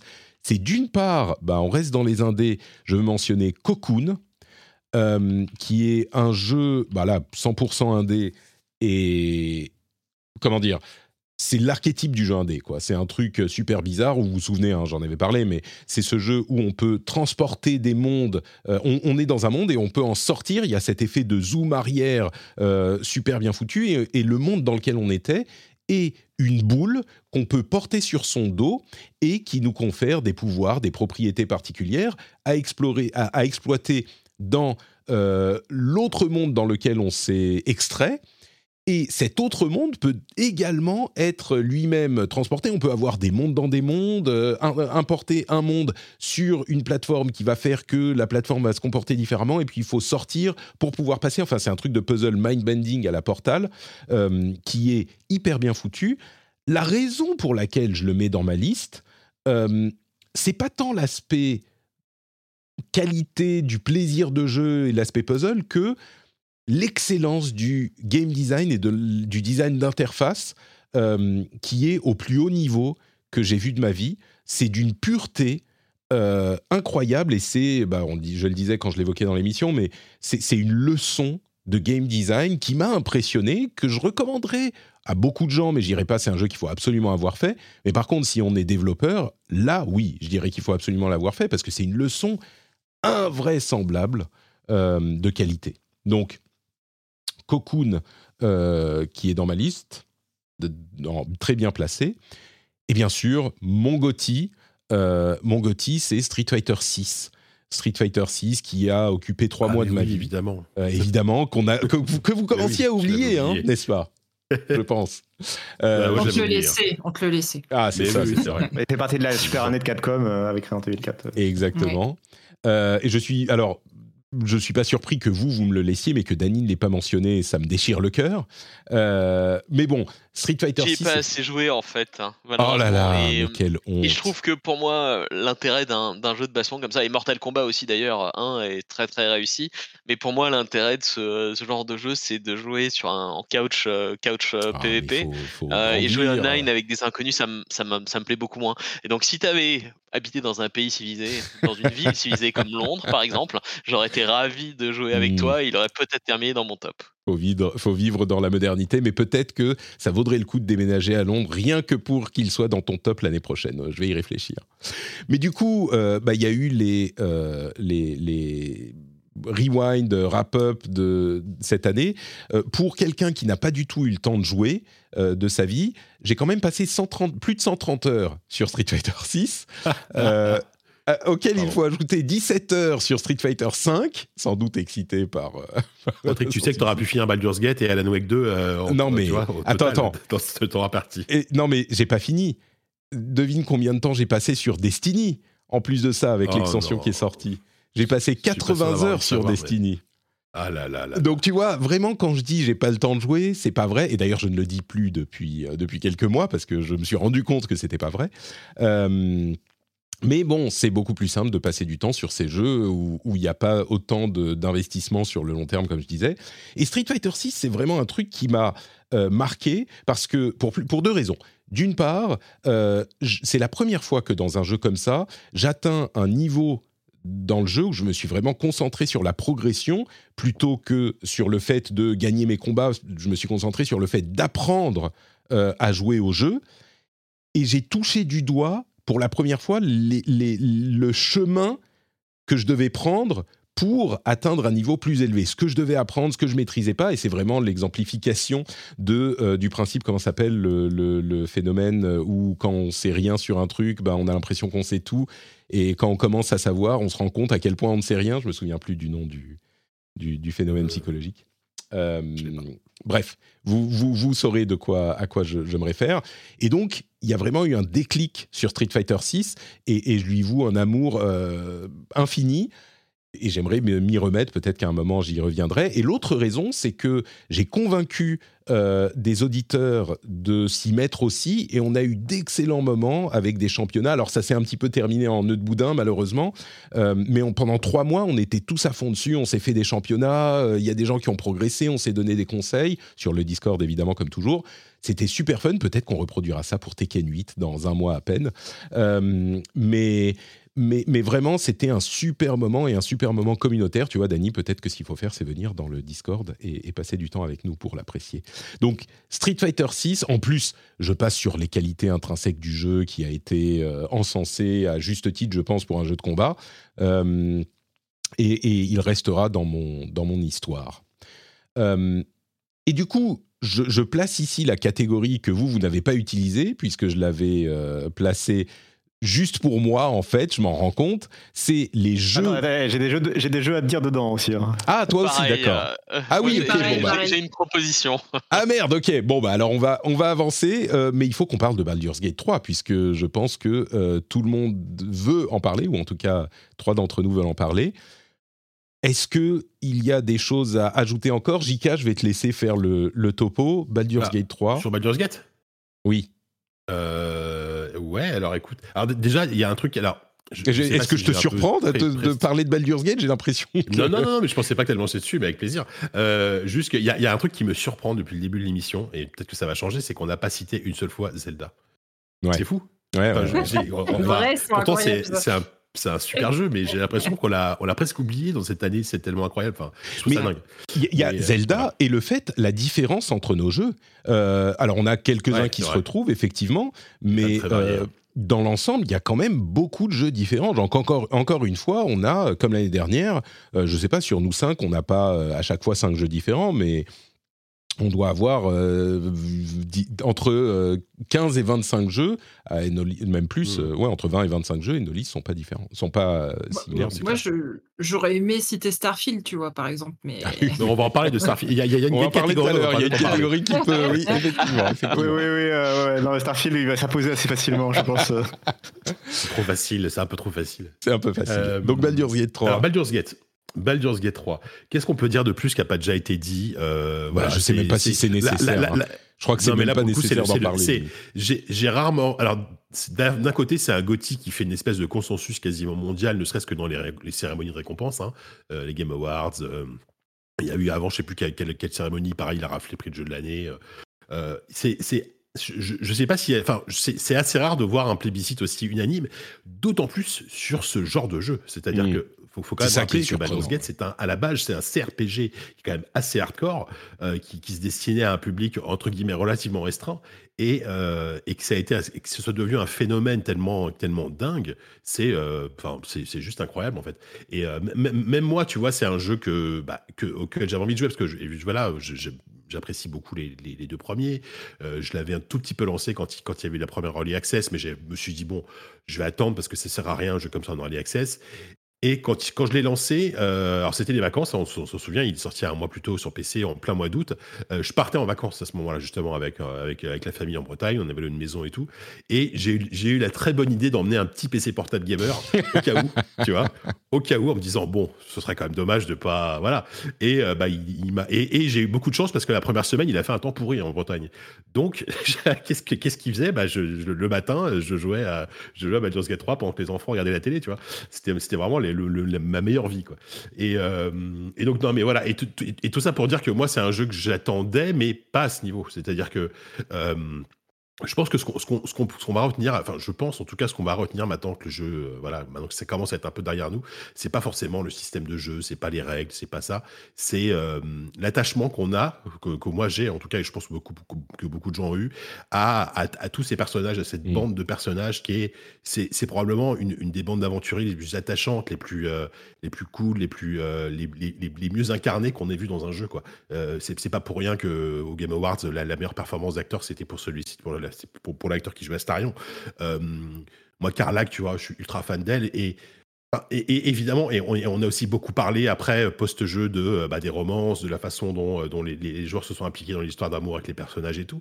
Mais, euh, euh, enfin, je sais pas si toi, SK, par exemple, tu es d'accord avec moi, mais je trouve que ce, ce qu'on retient au final, c'est ça. Et moi, en fait, c'est un jeu que j'ai j'ai même pas encore terminé. C'est le seul jeu de mon top que j'ai pas fini. Je suis, je suis en cours l'ai de pas l'acte fini 3. non plus. Et, et en même temps, c'est pas grave parce que à chaque fois que j'y retourne, bah, je suis juste trop content de retrouver ces personnages en fait. Tu vois et, euh, et, oui, des fois, bah, euh, je vais râler parce que j'ai pas envie de me taper un combat avec 50 ennemis qui va durer 20 minutes. Bon, voilà. Mais, mais à côté de ça, il y a, y a tellement de, c'est tellement foisonnant, c'est tellement. euh, bah, ils, ils ont réussi à créer un monde ultra, ultra, ultra attachant, ultra immersif, sans, sans avoir eu recours à des, des moyens d'Ubisoft en faisant un open world ou un truc comme ça. Euh, et ça, je trouve que c'est quand même assez admirable, juste en ayant, entre guillemets, des bons auteurs, euh, des bons acteurs et, euh, et, euh, et, puis euh, un quest design euh, qui est, qui est- qui est au top. Quoi. Donc, donc, rien que pour ça, à un moment donné, tu vois, je pourrais, je pourrais citer Phantom Liberty, je pourrais faire tous les jeux que j'ai cités, ils pourraient être mon Gotti, mais à chaque fois, à chaque fois, tu reviens, tu revenais toujours à Baldur's Gate 3, quoi. Enfin, c'est- c'est- j'ai, j'ai- Ouais. j'ai- j'ai passé 75 heures dessus. Je pense que c'est le jeu auquel j'ai pu jouer euh, cette année, et euh, ça s'impose assez naturellement, quoi. Est-ce que j'imagine que tu veux enchanter les louanges également?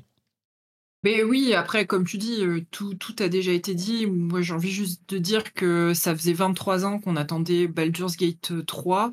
Combien de studios peuvent se vanter de reprendre une licence qui n'est pas la leur au départ et de faire un troisième opus qui est meilleur que les deux premiers réunis? Enfin, je veux dire, ça existe c'est vrai, probablement, hein, mais ça se compte pas sur les doigts d'une main, quoi. Donc, euh, enfin, ça se compte plutôt sur les doigts d'une main, du coup, à l'inverse. Oui. Mais rien que pour ça, c'est c'est un, un exploit euh, de, de la part de, de l'Ariane. Euh, en plus, enfin, il y, aurait beaucoup de, choses à dire sur les petits défauts du jeu parce qu'il n'en est pas exempt, mais euh, il brille tellement par euh, ses qualités d'écriture. euh, et, je pense aussi que ce qui fait un peu la magie de ce titre, et ça se ressent dans les différents live streams qu'on a vus qui réunissent les acteurs du jeu, je pense qu'il y a vraiment une passion commune. Sûrement pour le jeu de rôle en lui-même, pas forcément pour la, licence Baldur's Gate, qui, réunit l'ensemble des, acteurs du jeu. Et quand je dis les acteurs, je parle pas uniquement des acteurs derrière le, les personnages de, l'histoire, mais aussi les, acteurs euh, dans, le studio. Euh, et cet amour du jeu, du jeu de rôle euh, et du jeu, peut-être tout court, il transpire dans, ce titre qui est hyper généreux. Moi, je n'y joue qu'en coop avec mon frère. Euh, donc là, on a une quarantaine d'heures sur notre partie actuellement. Et alors lui, il a déjà poncé le jeu, il a plus de 150 heures sur sa partie solo. Et ce qui est incroyable, c'est que presque tous les soirs où on joue à deux sur cette game où on a que, je, mets des, je fais des R guillemets 40 heures dessus, et ben il redécouvre des trucs avec moi qu'il n'a pas fait dans sa partie. Hmm. Et ça, c'est ouf, quoi. Non, mais c'est ça qui euh, est, je crois, l'autre chose qui est particulièrement notable avec ce jeu, c'est l'ambition et la complexité du jeu d'un studio qui est, alors pour le coup, euh, c'est indéniable, je pense que tout le monde sera d'accord, un studio indépendant euh, qui, alors, a reçu sans doute de l'argent de euh, Wizards of the Coast, Hasbro, machin, pour, pour faire le jeu, mais qui, a été complètement intransigeant avec ce qu'il voulait faire et qui a conçu un jeu dont la complexité de ce type de complexité était, je pense, inimaginable.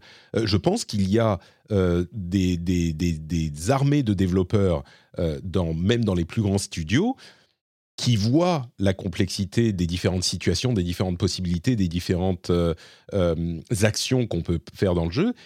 Si on leur avait décrit avant, ils auraient dit non mais c'est pas possible. Je crois que je disais ça au lancement du jeu.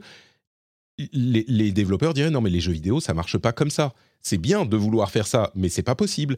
Et, et, et l'Ariane n'a pas transigé là-dessus et ils y sont arrivés. Il y a une vidéo qui tournait sur, euh, sur Twitter il y a quelque temps d'une nana qui résume euh, les différentes manières dont sa communauté à qui elle a posé la question ont résolu cette première grosse euh, situation où il y a le camp de gobelins que tout le monde a vu. Et le nombre de manières différentes dont il est possible de résoudre ce truc est hallucinant. Je veux dire, il y a un truc qui m'a marqué, c'est euh, un exemple, un exemple parmi deux minutes où elle s'arrête pas de donner plein d'exemples dont chacun prend 10 secondes. Euh, elle dit il y a euh, une personne qui a été voir les, araignées géantes qui sont sous le camp de gobelins, qui les a convaincus de euh, former une révolution contre les gobelins et qui, s'est mis sur le côté qui a laissé les araignées prendre, enfin faire une guerre contre les gobelins et qui, enfin, mais ce genre de truc, tu, peux même pas imaginer que ça serait possible. Et cette ambition, évidemment, enfin bon, on l'a répété ad nauseum, c'est admirable parce que c'est complexe et ambitieux, du coup. L'ambition est ambitieuse. Et en plus, pour un studio vraiment indépendant, euh, avec une sincérité euh, qui, est, qui, qui, qui, qui se ressent et qui se voit d'ailleurs. euh, le, comment il s'appelle le, le chef du studio qui est venu en armure Sven, euh, Sven Linke. Voilà. Sven Linke qui va en armure armure. partout. Il, il quitte jamais son armure et c'est vraiment, enfin, c'est- son costume, c'est marrant. Euh, donc oui, il y a, il y a- c'est pour, je dirais que ce qui définit pour moi ce jeu, et c'est pas toujours le cas ou pas autant le cas, c'est que c'est un travail admirable. Il est difficile de ne pas être admiratif du travail qui a été fourni. Euh, et c'est un sentiment qui est tellement puissant, on, est tellement admiratif qu'on se dit, mais bon, bah voilà, c'est une évidence, il est le, jeu de l'année. Euh, c'est pas mon jeu de l'année, mais je voulais juste dire que, que pour euh, bah, ce que tu disais sur le studio et sur Sven, euh, je trouve que c'est comme pour Alan Wake 2, euh, je trouve que tu sens. Enfin, moi, je suis euh, l'Ariane Studio depuis longtemps, depuis l'époque des premiers euh, Di- Divine Divinity, donc même avant les Original Sin. Mm. Et, et tu sens que c'est l'aboutissement de tout un chemin. Enfin, en fait, l'objectif de Baldur's Gate 3, il l'avait depuis longtemps, en fait. Ouais. Il avait peut-être pas ce nom-là, il avait peut-être pas. Enfin, mais, mais c'est un truc euh, qui les anime depuis super longtemps et c'est Bah oui. l'aboutissement de tellement d'années d'efforts. Euh, c'est pareil que pour euh, Alan Wake 2 avec, euh, la- avec euh, Remedy, je trouve, c'est vraiment. Euh, c'est l'aboutissement d'un studio euh, qui justement pour le coup appartient effectivement à, à leur- à ses créateurs et puis à- avec une vraie ambition artistique derrière. Euh, donc c'est ça qui est beau aussi. C'est plaisant de voir de la réussite dans des gens euh, qui ont mis autant de passion et de créativité et d'ambition quoi. C'est l'aboutissement de ce qu'ils ont fait avec euh, Divinity, Original Sin 1 et 2, qui étaient déjà des, des, suites- des excellents RPG. Mais là, là disons qu'ils ont atteint La vraiment forme une sorte finale, de, quoi. ouais, de, de per- perfection. Alors, Mm. Bon, on a- qu'est-ce qu'ils vont faire après mais ça, C'est la question encore, que je me posais aussi. mais- Où tu peux aller à dire, partir quand de t'as là fait Where can Bah, you à, go? à- à- à part faire Baldur's Gate 4 et. Mm. Je sais pas, bon, enfin, on verra, et mais, alors, mais euh, voilà. Bah, ils ont déjà dit, alors, ils ont déjà dit et ils ont eu la bonne idée justement de dire que leur prochain, tous leurs prochains jeux là, ce sera des jeux beaucoup plus petits et qui vont se Oui, reposer et qu'il faut, Ouais. faut se calmer, il faut justement pas vouloir euh, Oui. l'escalade infinie. euh. Mais c'est, par contre, c'est obligé en interne qui pensent déjà à, à- à BG4. Enfin, Ouais. Je suis sûr qu'il y a un bureau avec des mecs qui commencent à plancher sur, euh, sur ce que sera ouais. BG4. C'est, c'est- c'est sûr. C'est Ouais. sûr et certain. Bah, tu, ne serait-ce que financièrement, tu laisses pas, tu laisses Oui, pas voilà, de- c'est- 200 millions sur la table. C'est un succès critique immense et c'est un succès public euh, à monstrueux. Enfin, Ouais. je, je sais que euh, deux semaines, à- deux ou trois semaines après la sortie, ils avaient déjà vendu 7 millions de jeux. Enfin, c'est- Que sur PC. C'était avant la sortie sur, sur console. Ouais. Enfin, c'est surtout à leur échelle, qui était quand même, même si Divinity, il y a des jeux qui marchaient très bien, mais ça restait des trucs un peu niche, tu vois. Là, c'est c'est autre chose, quoi. Est-ce que le meilleur move euh, dans le jeu vidéo de l'année, c'était pas non pas le rachat d'Activision Ah, vas Blizzard, par- mais... le fait de passer le jeu, d'avancer la sortie à août, quoi. C'est Bah, pour, pour éviter le Starfield, mais Bah, oui, bah, pff, oui, sans doute, ouais. ah mais même même avec les controverses autour de Starfield, euh, je pense que ça aurait bouffé l'espace médiatique et du coup ils Oui, sont bien sûr, mis, bien sûr. euh, ouais. Donc euh, alors on va pas attendre la fin, hein, mais je me demande, c'est bizarre parce que du coup Baldur's Gate est dans allez trois de nos listes, même si moi je l'y ai mis euh, un peu timidement, euh, benoîtement euh, parce que j'y ai pas beaucoup joué. Mais est-ce que c'est notre jeu de l'année de l'émission? Il y a Alan Wake aussi, il y a peut-être bon Cyberpunk, mais il est dans deux listes. est-ce Ah, qu'on c'est- peut dire malgré je tout? sais pas, ouais. Bah, Ou disons, ouais. oui, disons par, par rapport au consensus qu'il peut y avoir, ce, serait, ce serait tout à fait logique, mais disons qu'on serait pas du tout original, parce qu'on ferait littéralement comme tout le monde. Euh, Bah, la question n'est pas d'être original, on s'en fout d'être original, on veut Non, être juste. sais, je plaisante, je plaisante. On veut être juste parce que ça Euh, va déjà, Quoi qu'il arrive, je trouve, euh, je sais que toi tu veux absolument un jeu, mais je trouve que le consensus finalement, euh, et c'était celui des finalement presque des Game Awards aussi, mais aussi d'autres euh, d'autres sites et d'autres célébrations quoi. C'est que Alan Wake 2 et Baldur's Gate 3, c'est un peu les deux favoris finalement, et de façon surprenante puisqu'effectivement Tears of Kingdom a faux. été un peu boudé finalement. Oui. Euh, mais euh, mais alors qu'il était si logique. Et on n'a même pas mentionné, je crois, on n'a même pas mentionné Mario Wonder. hein. Non, même pas une Euh, fois. Et alors Diablo. que, bon. Et Diablo. Et Diablo, ouais. Euh, donc c'est dire On cette n'a année. pas, on n'a pas euh, parlé de FF16 non plus. hein. Oui, bon ça. euh, Ça, c'est peut-être normal. Ça, peut, ça peut arriver plus tard dans le- dans l'épisode. Mais Euh, c'est- c'est c'est pour la suite, je pense. c'est une, euh, c'est une, euh, un, un témoignage de la qualité euh, de l'année en fait que des jeux comme ça, quand on les Ah ouais. mentionne, on se dit euh, ah ben oui, mais enfin celui-là il est, super bon, il est vraiment excellent, il est euh, et, pourtant ils sont pas dans nos conversations, euh, parfois un petit peu éclipsés par des jeux plus modestes, mais mais ça rentre aussi dans le cadre de bah c'est des suites ou c'est des trucs de licence et par exemple si Tears of the Kingdom était sorti sans qu'il y ait eu euh, euh, Breath of the Wild Breath of avant, the Breath of the Wild. bah, on aurait, Ah, on Wild, pardon, oui. Oui, on, aurait- on aurait parlé tous de. Enfin, je veux dire, il aurait été dans toutes nos listes, tu vois. Pareil avec ce Spider-Man 2, Probablement, je pense que s'il n'y avait pas eu le 1 et Miles Morales, bah, il aurait été dans toutes nos listes aussi, j'imagine. Euh, donc ça, ça joue un petit peu, quoi. Mais du coup, oui, euh, alors, c'est pour, le, c'est pour le jeu, c'est pour le principe qu'on va en désigner un. Mais, mais j'aimerais qu'on en désigne juste un euh, s'il fallait choisir, quoi. Ah, c'est, c'est c'est, c'est marrant. Mais c'est ça, c'est les choix qui sont difficiles. Rappelez-vous des leçons de Alors, game design. Il faut imposer c'est- des c'est choix. Baldur's Gate, c'est Baldur's Gate, je pense. Non, euh, alors moi, je dirais un truc. l'avoir nommé, euh, ouais. Euh, je, dirais un truc, c'est que je pense qu'on peut, on peut sélectionner Alan Wake 2 pour cette année et on sélectionnera Baldur's Gate 3 le jour où le développement sera terminé, puisque visiblement, euh, Il y en a pour Qu'est-ce que 10 c'est que ans, ouais. à deux balles, là bah, c'est quand même un jeu. On n'a pas, on l'a pas mentionné, mais je suis désolé, mais les bugs dans, dans Baldur's Gate 3, euh, c'est, c'est, c'est, c'est- Ouais, Ils sont après, vraiment nombreux. Moi, j'ai pas. Ah, J'en ai pas eu tant que ça, ouais. c'est- Franchement, ouais, c'est- Si. Je suis Bah, pas c'est un jeu. et Je veux dire, il y a, Bah, encore trois jours, il y a, encore trois jours, il y a eu un patch de 30 gigas, tu vois. Oui. Oui, ouais, c'est vrai. Et il est ah non si il est dispo sur Xbox maintenant donc euh, bon écoutez Ouais. on va faire on va faire la manière euh, démocratique on va voter C'est pas décider. euh, je- Ah donc on se dit entre Baldur et, et Alan Wake Dany Baldur ou Alan Wake? Enfin non ton jeu lequel tu choisis? Il faut qu'il Lequel-?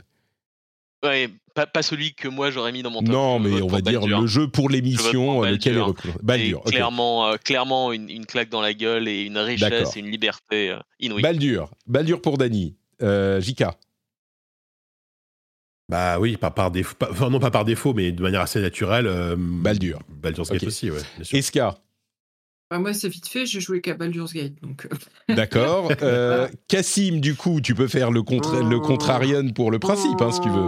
mais- Euh, je, vais- bah, je vais voter, Alan Wake 2 pour représenter. euh, Non, mais juste pour faire chier. Ok, d'accord, très bien.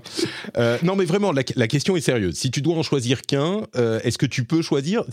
Tu peux choisir Alan Wake si tu veux. Non, alors, euh, plus sérieusement, non, alors moi je vais vraiment choisir Alan Wake parce que euh, c'est pas un, Baldur's Gate 3 est pas un jeu qui moi m'a marqué, euh, c'est pas ça, ça marche pas dans mes goûts à moi, euh, mais je reconnais évidemment qu'il a marqué tout le monde et qu'il a marqué l'année et je suis très content pour l'Ariane donc voilà, c'est pas ça, je ne m'offusquerai pas qu'il soit sélectionné. C'est ça, oui.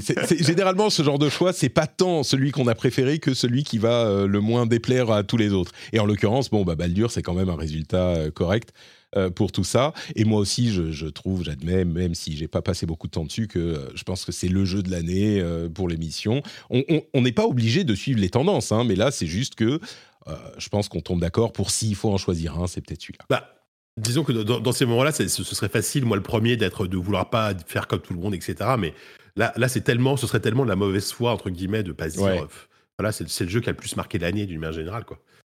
Du coup, Baldur, notre jeu de l'année. Euh, les jeux que vous ne, que, qui ne sont pas de, 2000, euh, de 2023, vous m'avez dit que vous en aviez quelques-uns. On va passer plus vite dessus, hein, parce que pas de 2023. Vampire Survivor. connaissez.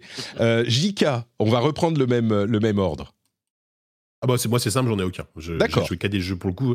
Je suis pas sûr d'avoir joué à un jeu de 2022, à part euh, Cyberpunk si ça compte, mais Non, non, non, non, bon, c'est... Ok. donc, je Danny. Vampire Su- Survivor, du coup. J'ai rejoué avec plaisir et j'ai rejoué. Je l'ai même racheté sur iPhone pour pouvoir y rejouer sur iPhone en plus. Escarina, est-ce qu'il y en a un jeu de 2023 que tu, qui t'a occupé, mais qui n'est pas forcément de 2023 oui, God of War Ragnarok, en tout début d'année, euh, il m'a il m'a suivi sur, euh, sur janvier-février. Euh, D'accord. Rad- Ragnarok, euh, Cassim. Oui, euh, bah, moi j'ai mentionné Overwatch 2 et Final Fantasy 14 sur lequel j'ai passé beaucoup de temps cette année, donc euh, je suis obligé de les mentionner, voilà. Très bien, euh, ça ne surprendra j'ai- en fait. J'ai Oui. quand même un truc parce que je veux vraiment faire mon, mon vieux con là. Euh, j'ai pas mal rejoué à Half-Life quand, il- quand le premier, hein, quand, euh, quand il est Ah oui, quand pour les même, hein. 25 ans dans, Oui, dans une oui, version ouais, mais, améliorée. euh, La version améliorée avec pas mal de trucs, euh, la D'accord. 4K et tout. Et je me suis dit, ah, c'est quand même vachement bien Half-Life. Bon, voilà. Oui, oui. Euh, moi je suis en train de faire euh, Black Mesa en live sur Twitch et c'est très très bien Ah, aussi, euh, voilà. qui est le remake de Half-Life 1, donc euh, ça marche aussi, et qui est un remake qui est sorti il y a quelques années. Ok, très bien. Donc, euh, on le rajoute du coup à ta liste, Black Mesa? Enfin, Half-Life? Ouais, ouais, ça me va. ouais. Ah, très vrai. bien. Et Half-Life présent dans deux listes en 2023. Bon, avec la ressortie. Le- en fait, c'est lui le Gotti. C'est lui Gotti Forever. Euh, et pour ma part, alors euh, ça s'inscrit totalement dans ce que je disais tout à l'heure. Euh, alors il y a Overwatch sur lequel je vais pas en dire plus, on comprend très bien pourquoi et comment et ce qui s'est passé. Mais il y a aussi ce jeu que vous n'ignorez pas si vous avez suivi les émissions ces dernières semaines. Et moi qui n'ai pas le temps de jouer, j'ai passé 40 heures depuis... C'était quand les Worlds? C'était début novembre. Euh, donc là, on est mi-décembre. J'ai passé 40 heures sur League of Legends, euh, dont je parle dans l'émission régulièrement, et qui pour le coup, alors on n'est pas un jeu de l'année dernière ou d'il y a deux ans, c'est 2008, je crois, 2009, euh, League of Legends. Euh, et, je découvre ce truc, ce qui vraiment, je l'ai dit dans l'émission déjà, je, vous aurais, j'aurais, quelqu'un m'aurait dit il y a deux ans ou trois ans, tu vas jouer avec League of Legends, euh, je sais pas, ma réaction ça aurait été de lui mettre une baffe quoi. C'est tellement inepte, c'est tellement absurde que euh, j'aurais- juste euh, euh, bugué. Et, et en l'occurrence, je me retrouve aujourd'hui tous les soirs, en- encore une fois avec les amis du Discord, avec la commune du Discord, on se retrouve, on se fait des, des games de temps en temps. Je me suis résolu à dire des games, à utiliser le, le lingo de la commu. Euh, et, et je découvre le plaisir de ce jeu Et ce que je dirais sur League of Legends, c'est ce que je dis souvent sur de très nombreux jeux, si vous m'écoutez euh, parler des jeux auxquels je, n'arrive pas à jouer ou sur lesquels, dans lesquels je n'arrive pas à rentrer, euh, c'est ma frustration et ma tristesse presque de ne pas réussir à ressentir, à découvrir le plaisir de ces jeux que d'autres adorent. C'est d'ailleurs pour ça que j'ai aussi passé, euh, je sais plus, genre 35 heures sur Persona 5 Royal cette année. Dany, je- c'est spécial Ah oui, dédicace. un tout petit peu de retard. Ah, un petit peu, mais attends, 35 heures sur Persona 5 Royal quand même, pour quelqu'un qui, encore mal. une fois, n'a pas le temps de jouer, c'est-à-dire que j'ai fait quoi, un tiers. Euh, mais euh, et je découvre, en fait, c'est ça qui me, qui me motive, je crois, dans le jeu vidéo, en partie, enfin, l'une de, de mes motivations, c'est réussir à toucher du doigt ce plaisir que les fans d'un genre ou d'un jeu, généralement d'un genre, euh, encensent et disent ah tel jeu c'est tellement bien. Et, j'écoute ça je regarde des vidéos YouTube j'entends des gens en parler dans des podcasts j'entends des gens euh, écrire dessus dans la dans le Discord. Et je me dis mais j'aimerais tant découvrir ce plaisir là et j'ai pas le temps de tout découvrir. Et c'est comme des, je sais pas des des cuisines ou de la musique ou des films ou des trucs les jeux c'est beaucoup plus euh, ça prend beaucoup plus de temps mais souvent il faut s'investir un petit peu Euh, la première fois que tu goûtes un truc vraiment différent bah, tu comprends pas, euh, ton palais n'est pas éduqué pour, pour vraiment comprendre les, subtilités de, cette nouvelle cuisine ou de ce nouveau genre. Et, là, je considère mon année comme réussie, non pas parce que j'ai joué à des bons jeux, mais comme réussie si on peut. Enfin, je suis content de mon année de jeux vidéo, même si j'ai pas joué. Il y a plein de jeux auxquels j'ai pas eu le temps de jouer, parce que j'ai découvert à, euh, après 30 ans de jeux de combat une certaine facette de Street Fighter et des jeux de combat que je n'avais pas encore réussi à découvrir, et aussi parce que euh, j'ai découvert le plaisir de League of Legends et je commence à apprendre un petit peu petit à petit euh, à maîtriser le jeu et à, mon chemin, mon parcours sur ce jeu. Alors je sais pas si j'irai très loin, il y a Tekken qui sort dans quelques semaines, mais, euh, mais, ça, j'ai l'impression d'avoir fait quelque chose, j'ai l'impression d'avoir découvert quelque chose, d'avoir enrichi ma vie de, de, gamer. Donc je suis, j'en suis hyper content. Et Overwatch, j'ai passé genre deux ans- 200 heures dessus, un truc du genre. Mais je vous rappelle que mon travail, c'est aussi de jouer à des jeux vidéo. hein, donc euh, c'est aussi pour ça. T'es en train de nous narguer là ou je rêve? Non, mais je veux dire, j'explique. parce que les gens se disent Ah bah ok, Patrick n'a pas le temps de jouer. C'est pas tout à fait vrai, mais, mais je donne du contexte. Donc voilà pour les jeux qui sont pas de 2023, mais que je dois mentionner quand même, hein, Overwatch et League of Legends. Je suis content que Cassim me suive sur Overwatch, mais il est en train de, de nous quitter pour The Finals. Donc, euh, hmm. La Eh oui. catégorie suivante, c'est le jeu euh, qu'on ne veut pas oublier, ou, ou le ou les jeux qu'on ne veut pas oublier, même s'ils sont pas dans notre liste. Euh, on va recommencer avec la même, le même ordre. JK, quel jeu veux-tu qu'on n'oublie pas?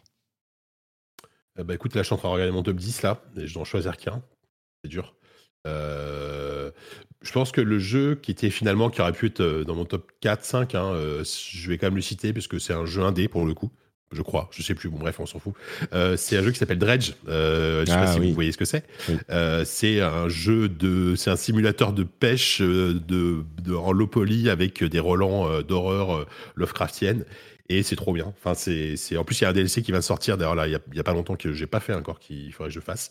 Euh, voilà, c'est un, c'est un jeu. C'est un jeu. En fait, c'est un open world. C'est un petit open world très, euh, très, euh, très zen au début. En tout cas, quand, quand, quand on est dans, dans la ville, quand on part le matin pêcher avec le soleil qui se lève, c'est ah, c'est beau. C'est la, la, musique est magnifique. Tu récupères tes poissons, tu, retournes les vendre à- au village, tu repars et tout. Et puis quand arrive la nuit, euh, ça commence à être bizarre. Tu sens que tu vois des, des yeux qui s'ouvrent, des yeux qui apparaissent dans la mer. Tu, tu, croises des bateaux euh, fantomatiques qui apparaissent au loin et tu comprends pas trop euh, ce que c'est. Tu vois des tentacules par moments qui peuvent sortir du sol. Et tu te dis, il faut que je me barre parce que là, j'ai ma jauge de folie qui est en train de monter et je sais pas comment ça va finir. Et voilà. Et il y a une histoire en plus derrière. hein. C'est plein de quêtes et de sous-quêtes qui sont, euh, qui sont très bien écrites. euh, très simple. hein. C'est un jeu qui a peu de moyens, mais qui le fait extrêmement bien. Et, euh, et pour le coup, ça fait partie de ces jeux indés euh, qui, qui ont bien marché cette année, qui sont bien vendus, qui, ont eu un, qui ont eu un vrai bon succès. Et ça, ça fait plaisir. Du coup, Dredge, Dredge, il était. voilà, Dredge, on va dire qu'il est cinquième. Allez, parce que voilà. D'accord. Donc Dredge, euh, comme jeu qu'il ne faut pas oublier. Dany, de quel jeu nous parleras-tu? Euh, Octopath 2. Ah. Euh, bon, pour la, la plupart des gens connaîtront, je pense, vu que c'est. Oui, Octopath Traveler 2. Voilà. le- C'est un JRPG traditionnel, euh, très très beau, 2D HD. euh, peut-être très long, un peu trop long, et euh, qui souffre probablement aussi des travers typiques des JRPG. euh, Mm. beaucoup de dialogues, pas mal de, de remplissage qui sert pas à grand chose, mais globalement ça reste un bon JRPG et, euh, et très sympa à jouer, très agréable et euh, une bonne suite. Et euh, la bande son euh, d'Octopath est euh, top. Ouais. Escarina. Alors pour moi, ce sera The Wreck. Ah, bah voilà. Euh, comme quoi. Ah, je suis trop content parce que j'ai j'ai hésité à le mettre à la place de The Dredge, donc euh, je suis content t'en Ah bah voilà. Et moi j'ai téléchargé la démo de The Dredge. euh, Je compte bien tester The Dredge, ça. ouais. ouais. Donc euh, ouais, euh, The Wreck, euh, hum, surprise, j'ai été très émue par ce titre. vraiment, la, la fin m'a m'a bouleversée. Après, je pense que forcément, quand on est parent, c'est compliqué de pas se sentir touché par l'histoire qui est racontée. Mais voilà, je l'attendais pas et il m'a il m'a vraiment beaucoup ému. Donc un, un joli... Comment on appelle ça? Un novel, euh, novel story. Visual novel. Visual ouais, visual Novel. novel euh, à, à faire. Ouais, The Wreck. Cassim. Euh, bah, j'ai mentionné euh, Oui, Spider-Man Spider-Man 2 tout à l'heure. Bon, voilà, je ne vais pas prendre plus de temps que ça de- pour, Oui, expliquer. Spider-Man 2. Euh, quand on parlait des plateformes, j'aurais peut-être dû mentionner la console PC parce que c'est le PC que je peux emmener dans mon studio mini euh, à Paris pour jouer à Overwatch. Je branche euh, clavier souris et ça marche très très bien et je peux jouer à Overwatch alors que j'ai un Mac là-bas. Enfin, j'ai mon Mac portable pour faire les émissions et il y a quand même Overwatch. Mais mon jeu que je ne veux pas oublier, ça en surprendra peut-être certains. Et j'ai beaucoup réfléchi et au final, je suis tombé sur Warcraft Rumble qui n'est pas euh, mon jeu de l'année, pas un Ah, jeu de l'année, Cassim mais- qui rigole, qui shame. Ah ouais, C'est terrible.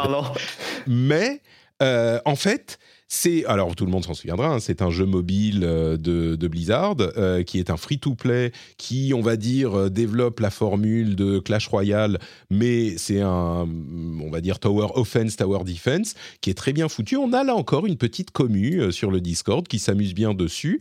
Au niveau free-to-play, j'ai trouvé ça très correct, en tout cas pour mon, usage.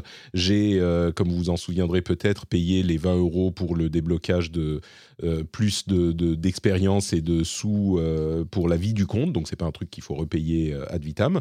Et ça marche très très bien. Et en fait, la raison pour laquelle j'en parle, c'est que c'est devenu mon jeu anti-doom scrolling. C'est, une démarche un petit peu volontaire de ma part, où je me suis dit, plutôt que d'aller de Twitter à Blue Sky, à mes flux RSS, de retour sur Twitter, machin, eh ben, je vais faire un petit tour peut-être, mais après, j'arrête de scroller et je fais un petit jeu, et je cherchais un petit jeu que je pouvais faire en trois minutes au lieu de, de- de scroller sur Twitter. Et ben Warcraft Rumble, c'est parfait. Euh, je fais une petite mission, une petite map, euh, une petite quête, euh, ce que c'est. Et ça marche super bien, c'est fun, c'est un petit peu stratégique suffisamment pour euh, te titiller le cerveau. Et c'est super sympa. Et ça marche sur le téléphone, en mode téléphone. Bon, après, il y a des temps de chargement qui sont euh, irritablement longs. Enfin, c'est irritant à quel point c'est long. Euh, mais le jeu, à côté de ça, est bien foutu, sympathique. L'ambiance Warcraft, les personnages de Warcraft qui fonctionnent. euh, beaucoup plus que dans un truc comme Clash Royale, par exemple, où je trouve que le design est assez moyen.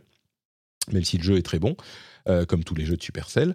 Mais voilà, Warcraft Rumble, le jeu que je ne veux pas oublier, même si ça n'est, entre guillemets, qu'un jeu mobile qui fait grincer des dents ceux qui n'y ont pas du tout joué, qui sont dans l'assistance ici.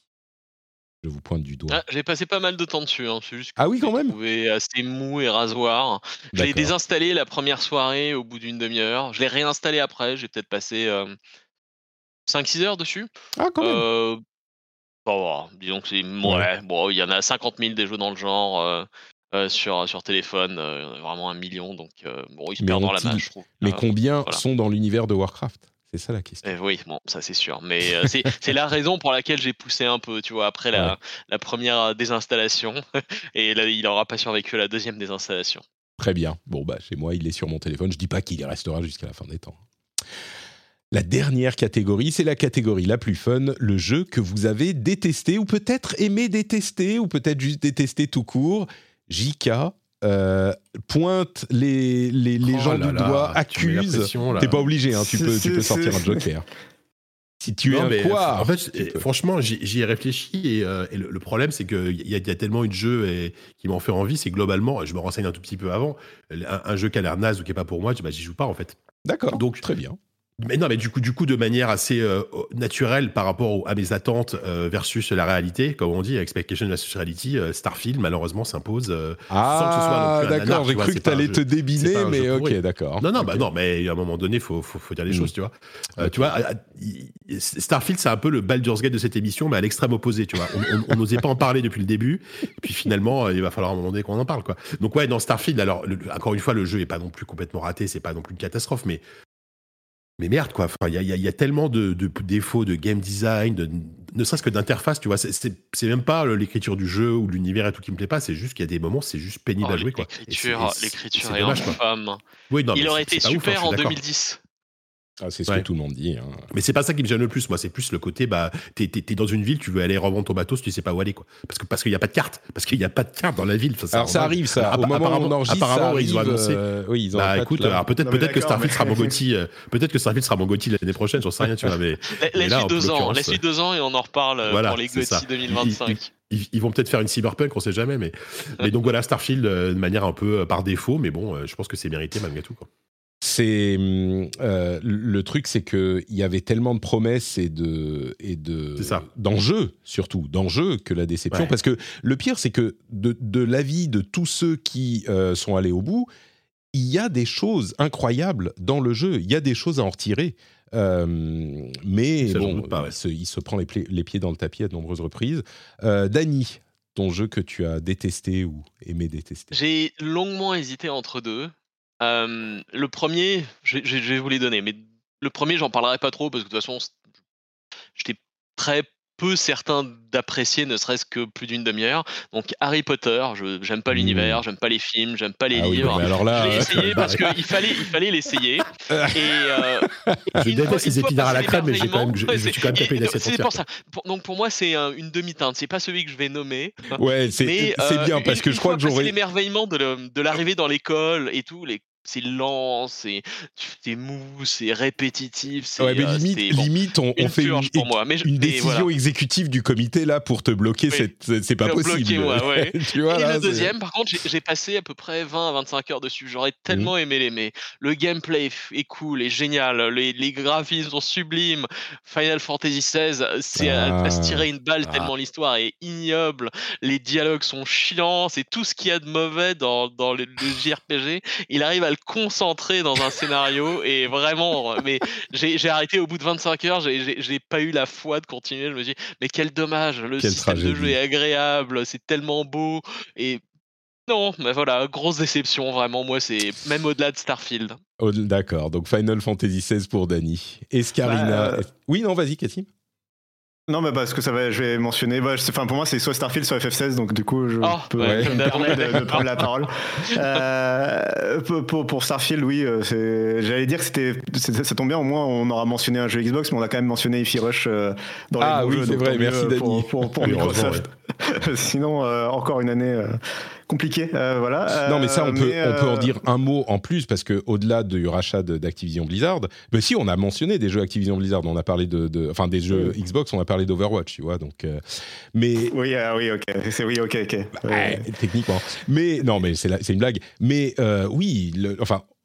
Le, fait que euh, Xbox n'ait toujours pas encore cette année réussi à faire quelque chose qui, qui, qui soit notable au-delà de, de- du mauvais sens, euh, bon bah c'est c'est enfin je sais pas si on peut dire Le inquiétant, on a souci- déjà parlé quoi, mais mais le notable. souci, je vais résumer, euh, ça va me permettre de résumer à la fois Starfield et FF16, c'est que cette année, on a eu beaucoup, beaucoup de jeux qui sont tellement excellents dans leur ma- domaine, soit ils font avancer le genre euh, d'un pas assez important, soit ils sont ils remplissent tous les critères qu'on attend d'un jeu du genre et euh, leurs défauts sont assez difficiles à repérer. Un, un Resident Evil 4 ou un, ou un Alan Wake 2, ça va être un peu difficile d'aller trouver des défauts.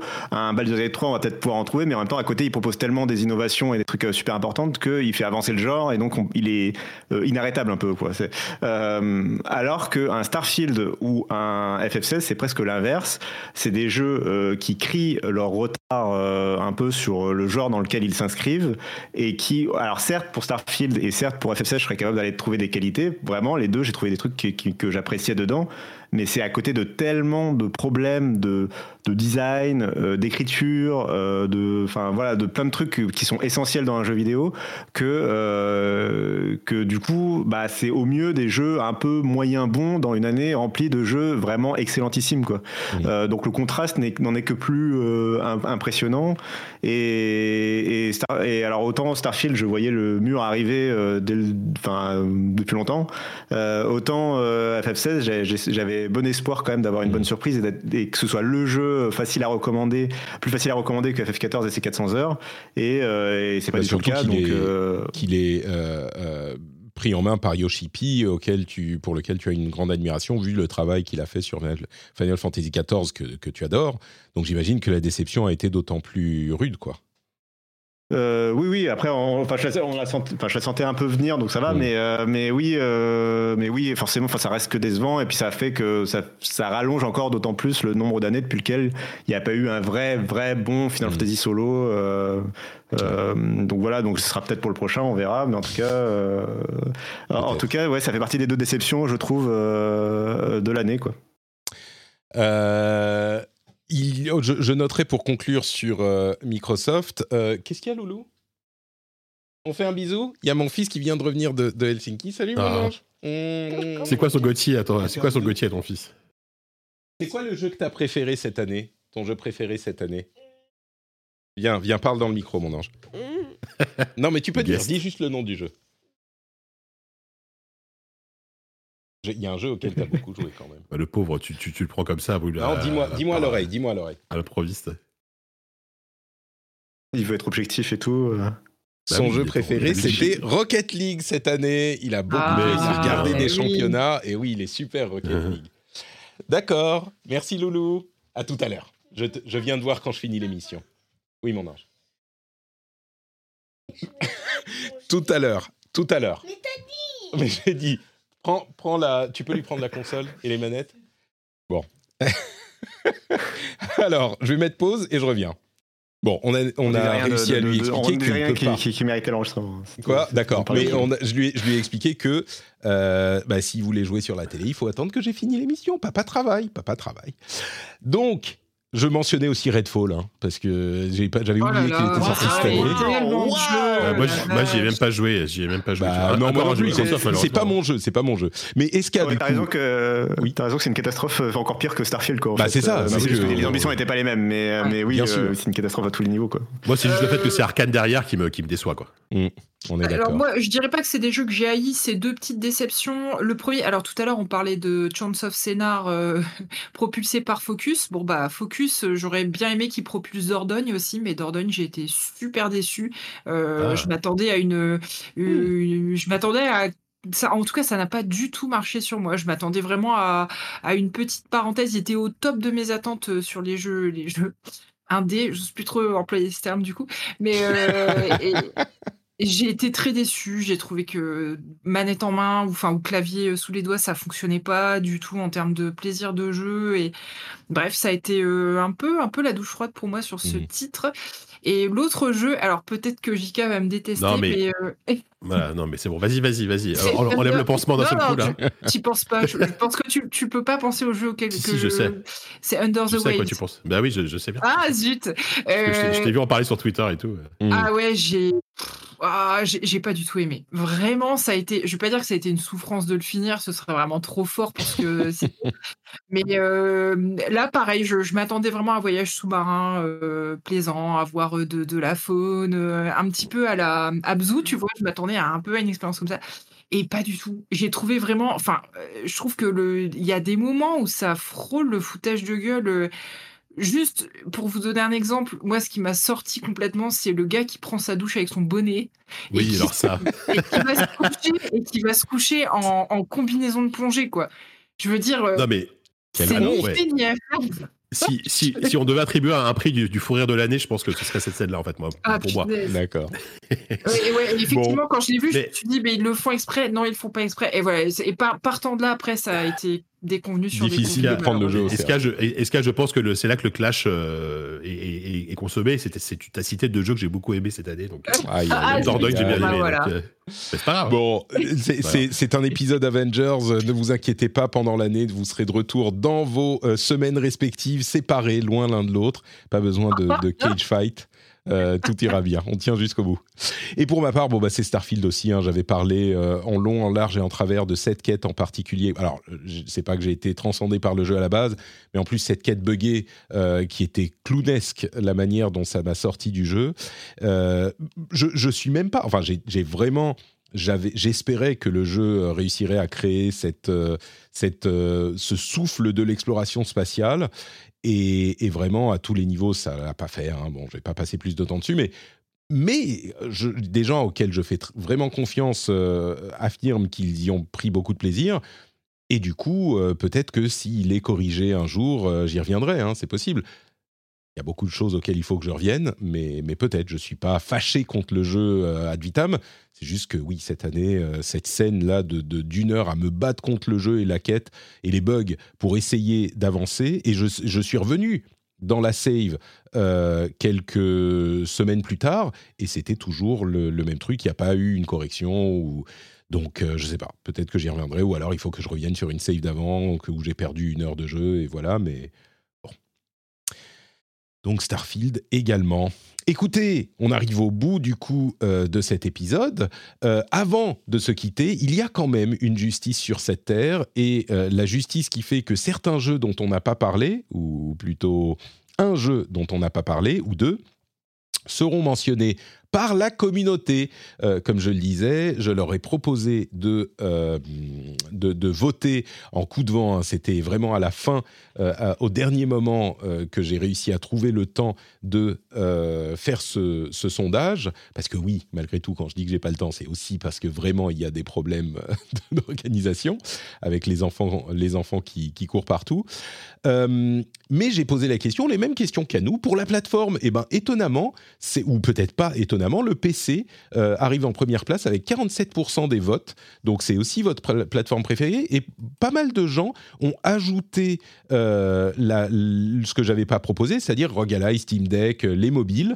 Donc vous les avez reconnus, vous aussi, même si j'avais oublié de les mettre dans la catégorie. Il y a quelqu'un qui a dit le cloud aussi, et quelqu'un qui blague avec la Neo Geo, bon. Mais pourquoi pas Euh, les, les trois consoles sont, euh, comme on pourrait s'y attendre, on a euh, 20% pour la PlayStation, euh, 13% pour la Switch et 12% pour la, euh, pour la Xbox. Donc euh, Switch et Xbox à peu près au même niveau, donc c'est pas le plaisir euh, absolu. Euh, le jeu qui a été détesté le plus, c'est Starfield avec 20%. Il y a Diablo 4, du coup, dont on n'a pas parlé euh, dans Il est l'émission.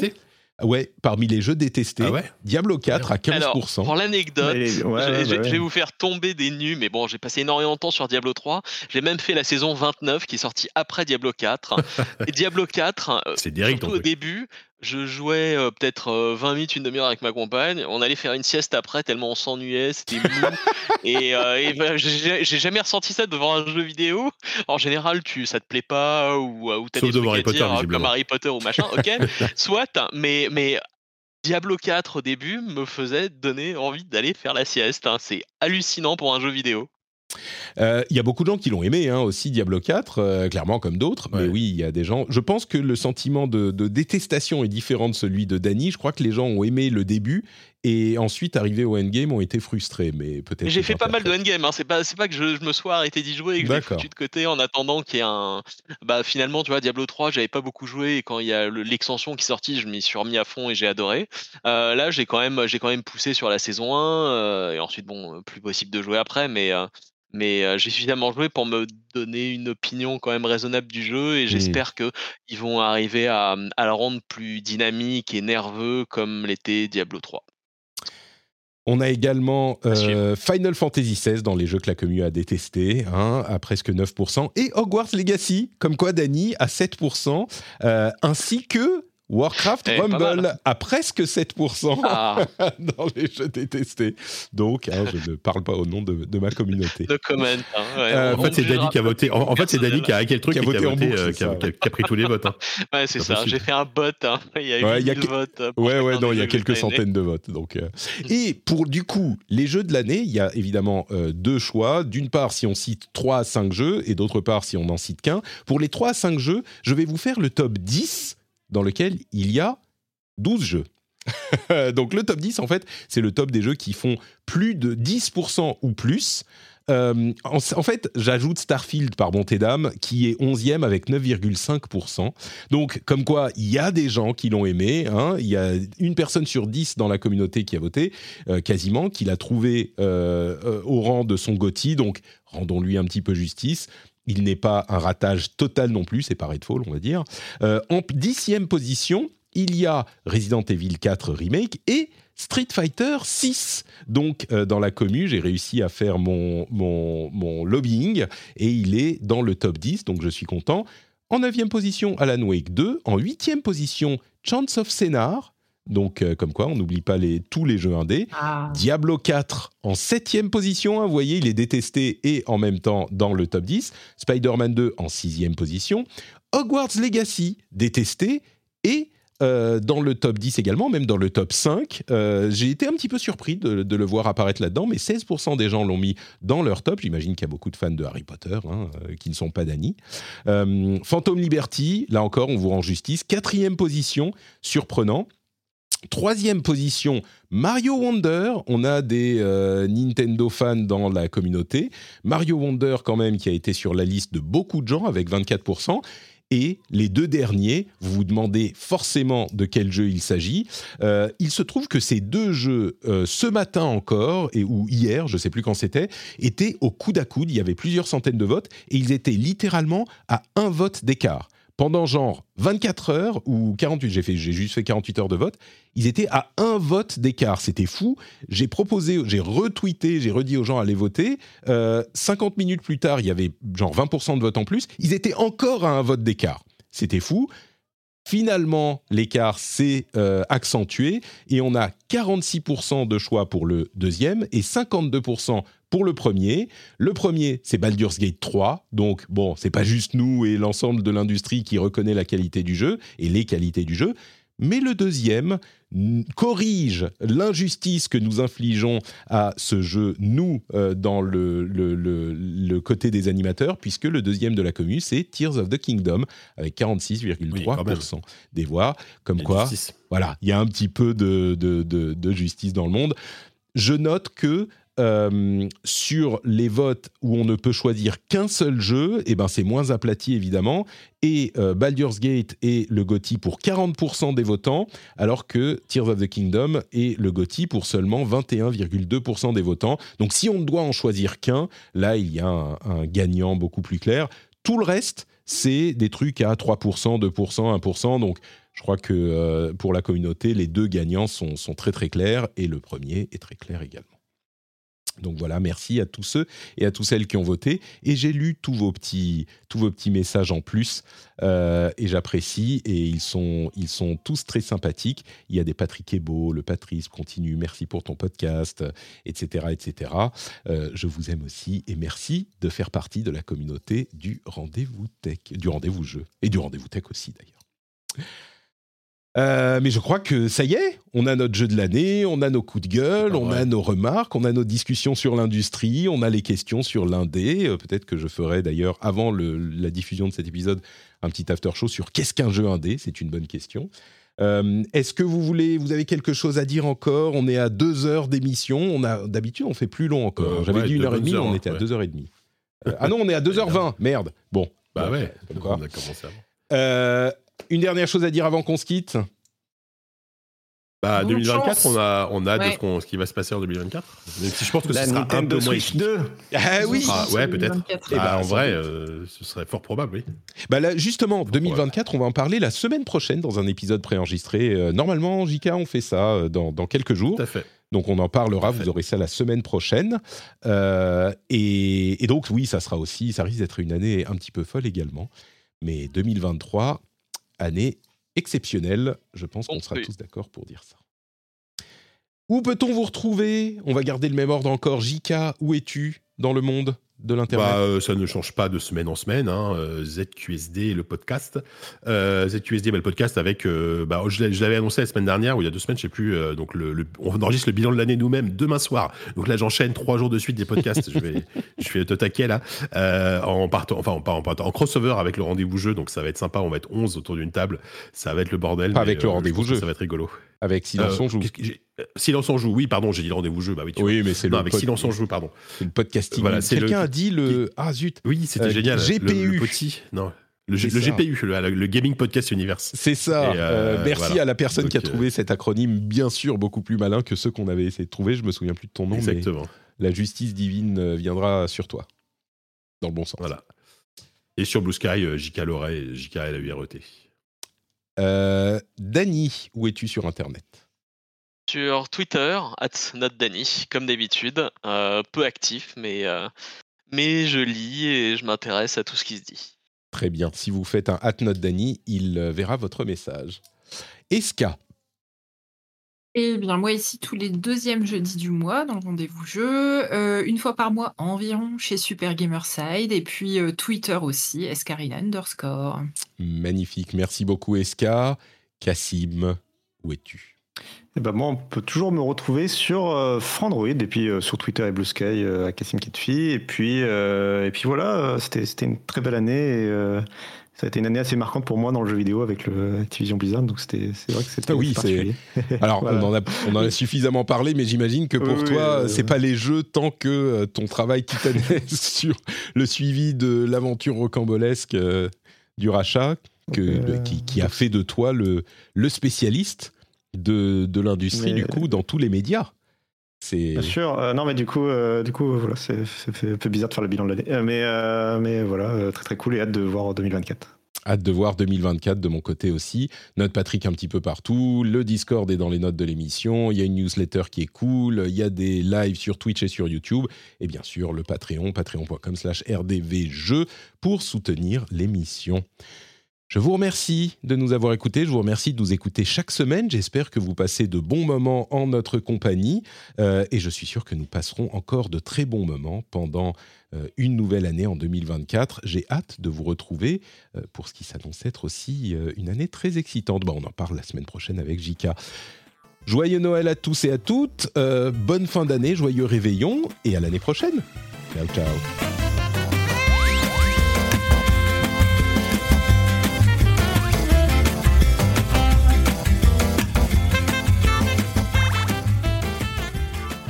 Je réenregistre, je réenregistre, j'ai coupé avant que vous disiez au revoir. Euh, on refait au revoir. Joyeuse Oh, oh, oh. fête Bonne fête Ciao À l'année C'est mieux prochaine comme ça.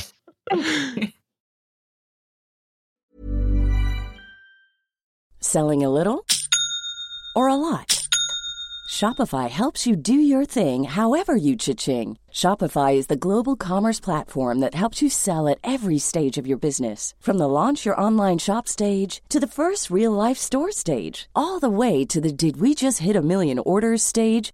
Shopify is there to help you grow. Shopify helps you turn browsers into buyers with the internet's best converting checkout. 36% better on average compared to other leading commerce platforms because businesses that grow grow with Shopify. Get a $1 per month trial period at shopify.com/work. shopify.com/work.